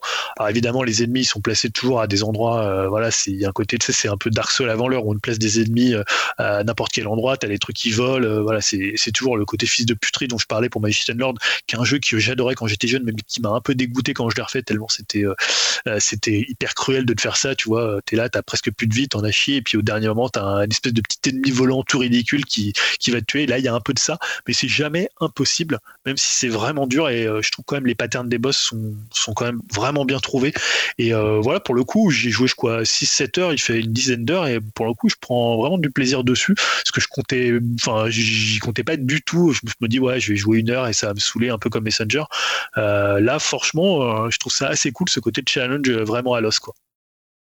Du coup il y a bien deux boutons qui sont utilisés hein, pour le jeu euh, ouais, t'as le saut et euh, le l'attaque, et t'as après les, les, directions. Donc quand tu vas mettre une direction haute, tu vas lancer un shuriken. Quand tu vas mettre une direction basse, tu vas faire le coup de base en haut euh, avec avec ton épée. Et ouais, ouais, t'as très peu de t'as très peu d'input. Hein. Ouais, c'est c'est deux trois max. C'est ce qui ce qui passe que je disais tout à l'heure, c'est ce côté à l'os qui est qui, mm. ça, et les contrôles participent. Tu as très très peu d'options euh, d'options de, de, jeu. De, tu vois, euh, je crois qu'après il y a un double saut que tu débloques, mais je l'ai pas encore. Euh, ouais, pour le coup, c'est euh, alors c'est un peu du par cœur parfois pour repérer tous les ennemis, mais ouais, ouais, t'as pas de fioriture quoi. C'est ce qui est intéressant, je trouve, dans le jeu. Et du coup, tu vas le terminer quand même? Ouais, je vais, franchement, ouais, alors, à, part si j'arrive pas, et parce que je suis, je suis, un peu plus de la moitié, mais apparemment, il est de plus en plus dur, et c'est vrai que dès le deuxième chapitre, il est balèze.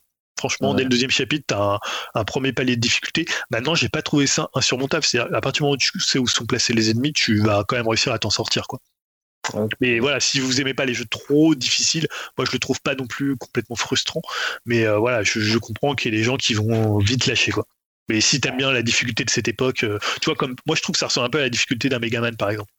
Bah à partir du moment où c'est en pixel art comme ça, tu sais très bien que ça va annoncer la couleur. Quoi. Ouais, mais tu vois, Shovel Knight, il était pas non plus. Il y avait des options un peu modernes pour, euh, tu vois, tu, tu pouvais choisir de, de, prendre ta sauvegarde à un moment donné ou pas la prendre. Tu avais des trucs comme ça qui rendaient le jeu soit un peu plus facile, soit enfin, qui étaient un peu plus modernes dans l'approche dans de la difficulté. Quoi. Là, c'est vraiment un peu d'époque. Quoi.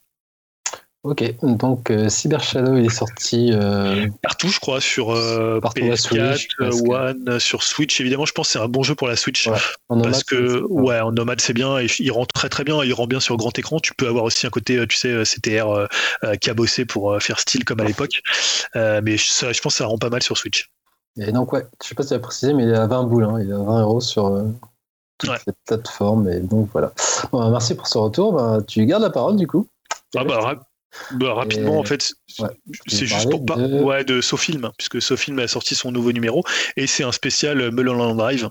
Donc, euh, Mulholland Drive, film sorti en 2001, donc de David Lynch, et ça revient en fait. Euh, alors, il y a une trentaine de pages dessus, je pense les pages les plus intéressantes, même si après il y a d'autres articles qui sont un peu connexes à Mulholland Drive, notamment à la route Mulholland Drive en elle-même, comment elle a été construite, toute la mythologie qu'il y a autour qui sont très intéressantes. Mais il y a surtout bah, le moment où Lynch a monté ce film, qui était d'abord un projet de série.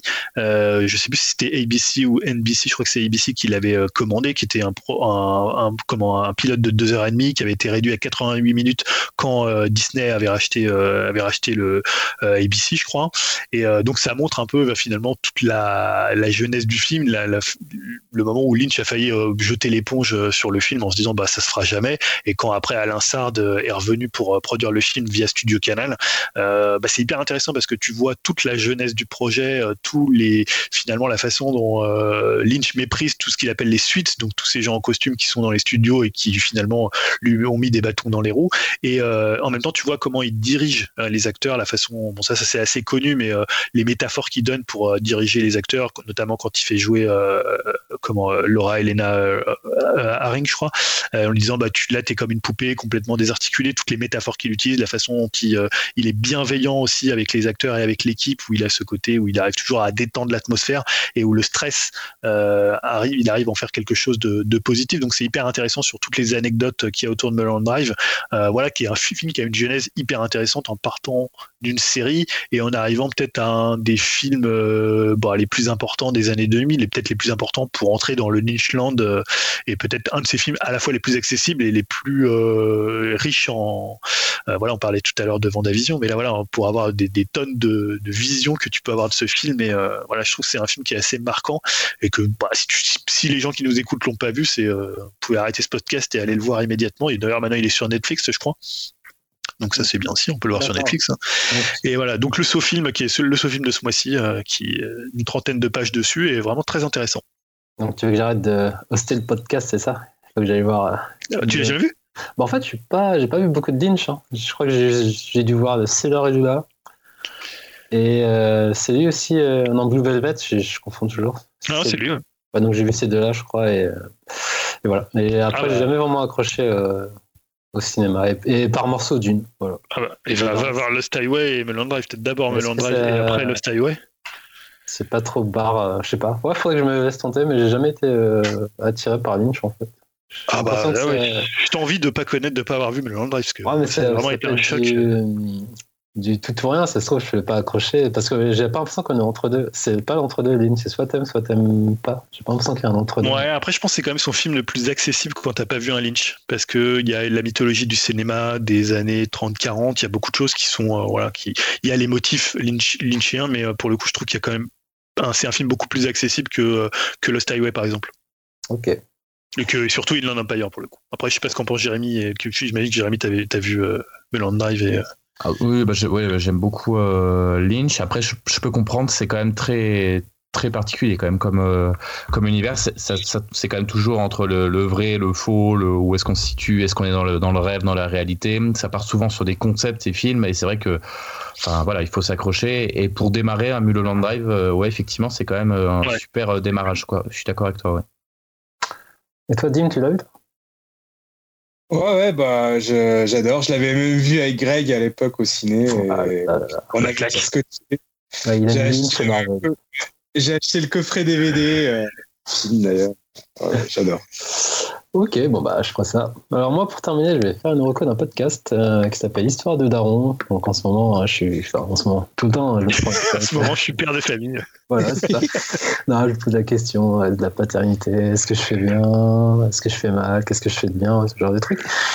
Et du coup, je suis tombé sur euh, ce podcast, donc Histoire de Daron, qui est un podcast ben, fait par un père de famille qui a deux filles et donc fait pour les, enfin, fait par un père de famille pour les pères de famille.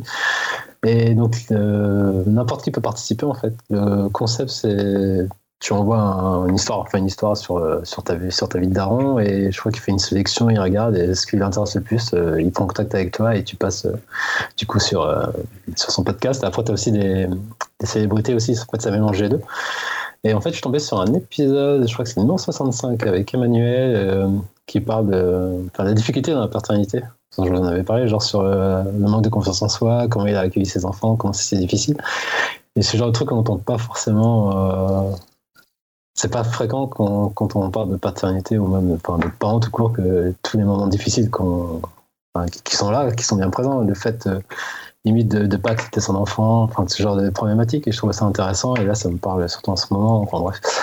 Voilà, et donc, euh, je conseille ce podcast. Pour l'instant, il y a 70 numéros.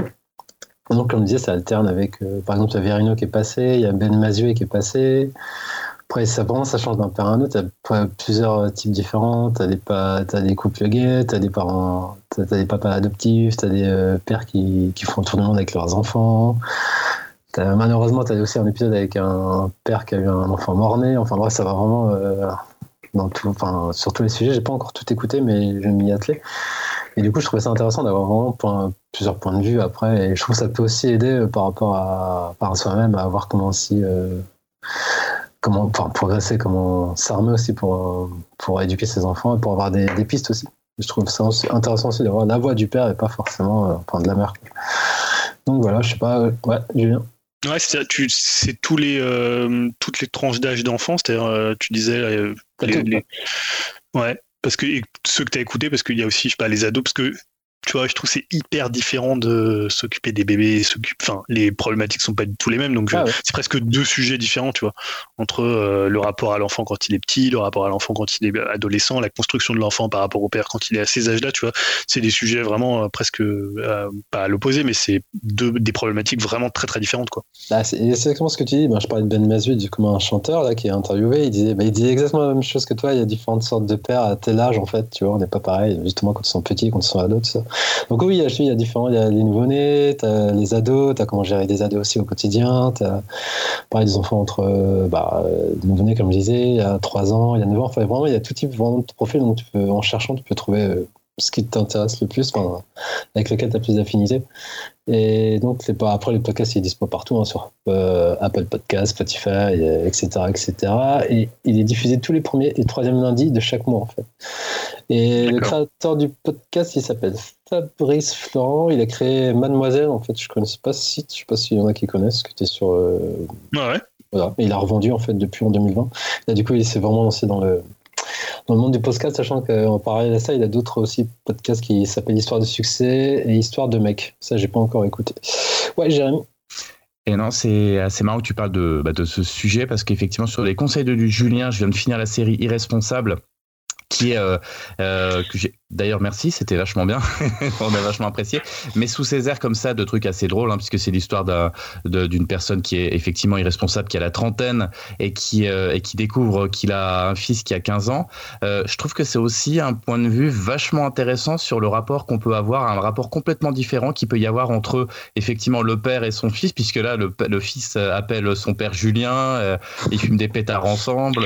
Alors bien sûr, c'est très, caricatural, mais quand on regarde la série en, enfin, on regarde de cette manière et, la, paternité est vue complètement différemment parce que finalement, la mère qui, est l'autorité, bah, il se confie très peu à sa mère, il va se confier vachement plus à son père qui règle des problèmes que normalement un père devrait pas être là dans la soirée avec les copains, euh, euh, les problèmes. Et, et c'est rigolo parce que enfin voilà, et, quand on parle de, effectivement de, comment euh, un, père, qu'est-ce que c'est, comment comment on gère un, bébé, un enfant, etc. Bah là, c'est vraiment l'opposition totale de ce que moi j'envisage en tant que père, et pourtant, euh, je me dis, mais quelque part, il réussit dans à sa manière. Attention, ça reste une comédie, même si la saison 3 l'est un peu moins, je trouve. Mais je trouve que c'est bien vu là-dedans et ça va, ça va aussi dans le thème. Et, et c'est assez intéressant de voir ça, cette relation père-fils, mais complètement, euh, complètement différente de ce qu'on a l'habitude de voir. Ouais, tout à fait. Après, moi, je suis peut-être pas du même avec vous en, termes de cette. Je la trouve un peu moins bien euh, à la fin cette série. Mais... Donc, on en reparle. Mais, non, c'est vrai que ce qu'il dit sur le rapport, presque c'est presque plus euh, euh, lui qui devient l'enfant et l'autre qui est le père. Enfin, il y a une espèce comme ça de ça s'échange presque entre les entre l'adolescent et le et l'autre qui est presque plus adolescent que, que son propre fils, quoi. c'est drôle dans la série. Ouais, et donc voilà. Donc, euh, ben, je vous conseille ce podcast. Si jamais vous avez, enfin, vous avez d'autres noms, même tout, euh, tout, simplement, ouais, c'est intéressant aussi. Euh, je conseille à tous les pères. donc voilà, je crois qu'on a fini pour ce numéro qui a été assez dense. Je crois que Greg, il va nous fouetter, il dire Putain, vous avez été trop long, bande de cons. Comme Jérémy, tu as levé la main ou tu as oublié de baisser la main? Non, c'est une erreur. Bah donc, euh, encore euh, merci euh, pour tous ces nombreux conseils et débats. Et comme à chaque fin de numéro, ben, on vous invite à partager vos ressentis sur le numéro. Ben, J'allais dire sur le site, mais c'est plus trop d'actualité malheureusement, mais on fait quand même la promo. Là, c'est la partie Community Manager normalement qui est censée. mais Dim, il s'endort. Tu sais, tu sais ouais, non, je suis pas bon. Mais tu sais que euh, tu es à moitié aussi community manager. Hein, je t'ai donné les codes euh, ouais, donc non, donc n'hésitez pas à venir sur le Discord, à vous inscrire. Il faut toujours te contacter, c'est ça, pour avoir une entrée. Si j'ai bien compris. Voilà, ouais. le physio. Voilà. Contactez Dim. Et donc, ben, je vous remercie. Donc, euh, comme à chaque numéro, on va terminer par un, morceau. Et cette fois, ce n'est pas Julien qui est le primeur de le faire, c'est moi. J'ai un peu pris le taureau par les cornes. Et donc, j'ai raison. Je vais passer le morceau Shogeki de Yuko Ando. Ne me demandez pas qui c'est, je ne sais pas du tout. En fait, je sais juste que c'est le ending de bah, Shingeki no Kyojin, donc l'attaque des titans, la saison 4, qui est encore actuellement sur Wakanim. Et j'ai choisi ce morceau bah, parce que vous savez qu'au moment du bilan, je vous dirais que c'est l'album de l'année, hein, comme chaque année, hein, forcément. Et j'ai trouvé cet ending très euh, mélancolique tout en étant euh, un peu entraînant et un peu touchant aussi. C'est plein, de sentiments différents. Et quand on connaît l'histoire euh, du manga, on comprend pourquoi euh, ce morceau. Donc euh, voilà. Et eh ben encore merci Jérémy. Eh ben, merci, merci, à tous. Hein. Merci à la prochaine. Merci, merci. On va aller dormir. On est Merci Adi. Et un petit bisou à Greg. J'espère qu'il nous entend de là où il est. Hein. J'espère qu'il a la force de faire le montage. Et on vous retrouve ben, dans deux semaines Qu'est-ce qu'on va faire? On ne sait pas encore. Est-ce que les cinémas seront ouverts? Je pense pas trop. Non, non. Euh, oui, là non. Euh, il y a des choses à faire. On va falloir trouver. On trouvera. Donc, ben, merci encore. Euh, bonne écoute et à la prochaine. Salut. Salut à tous.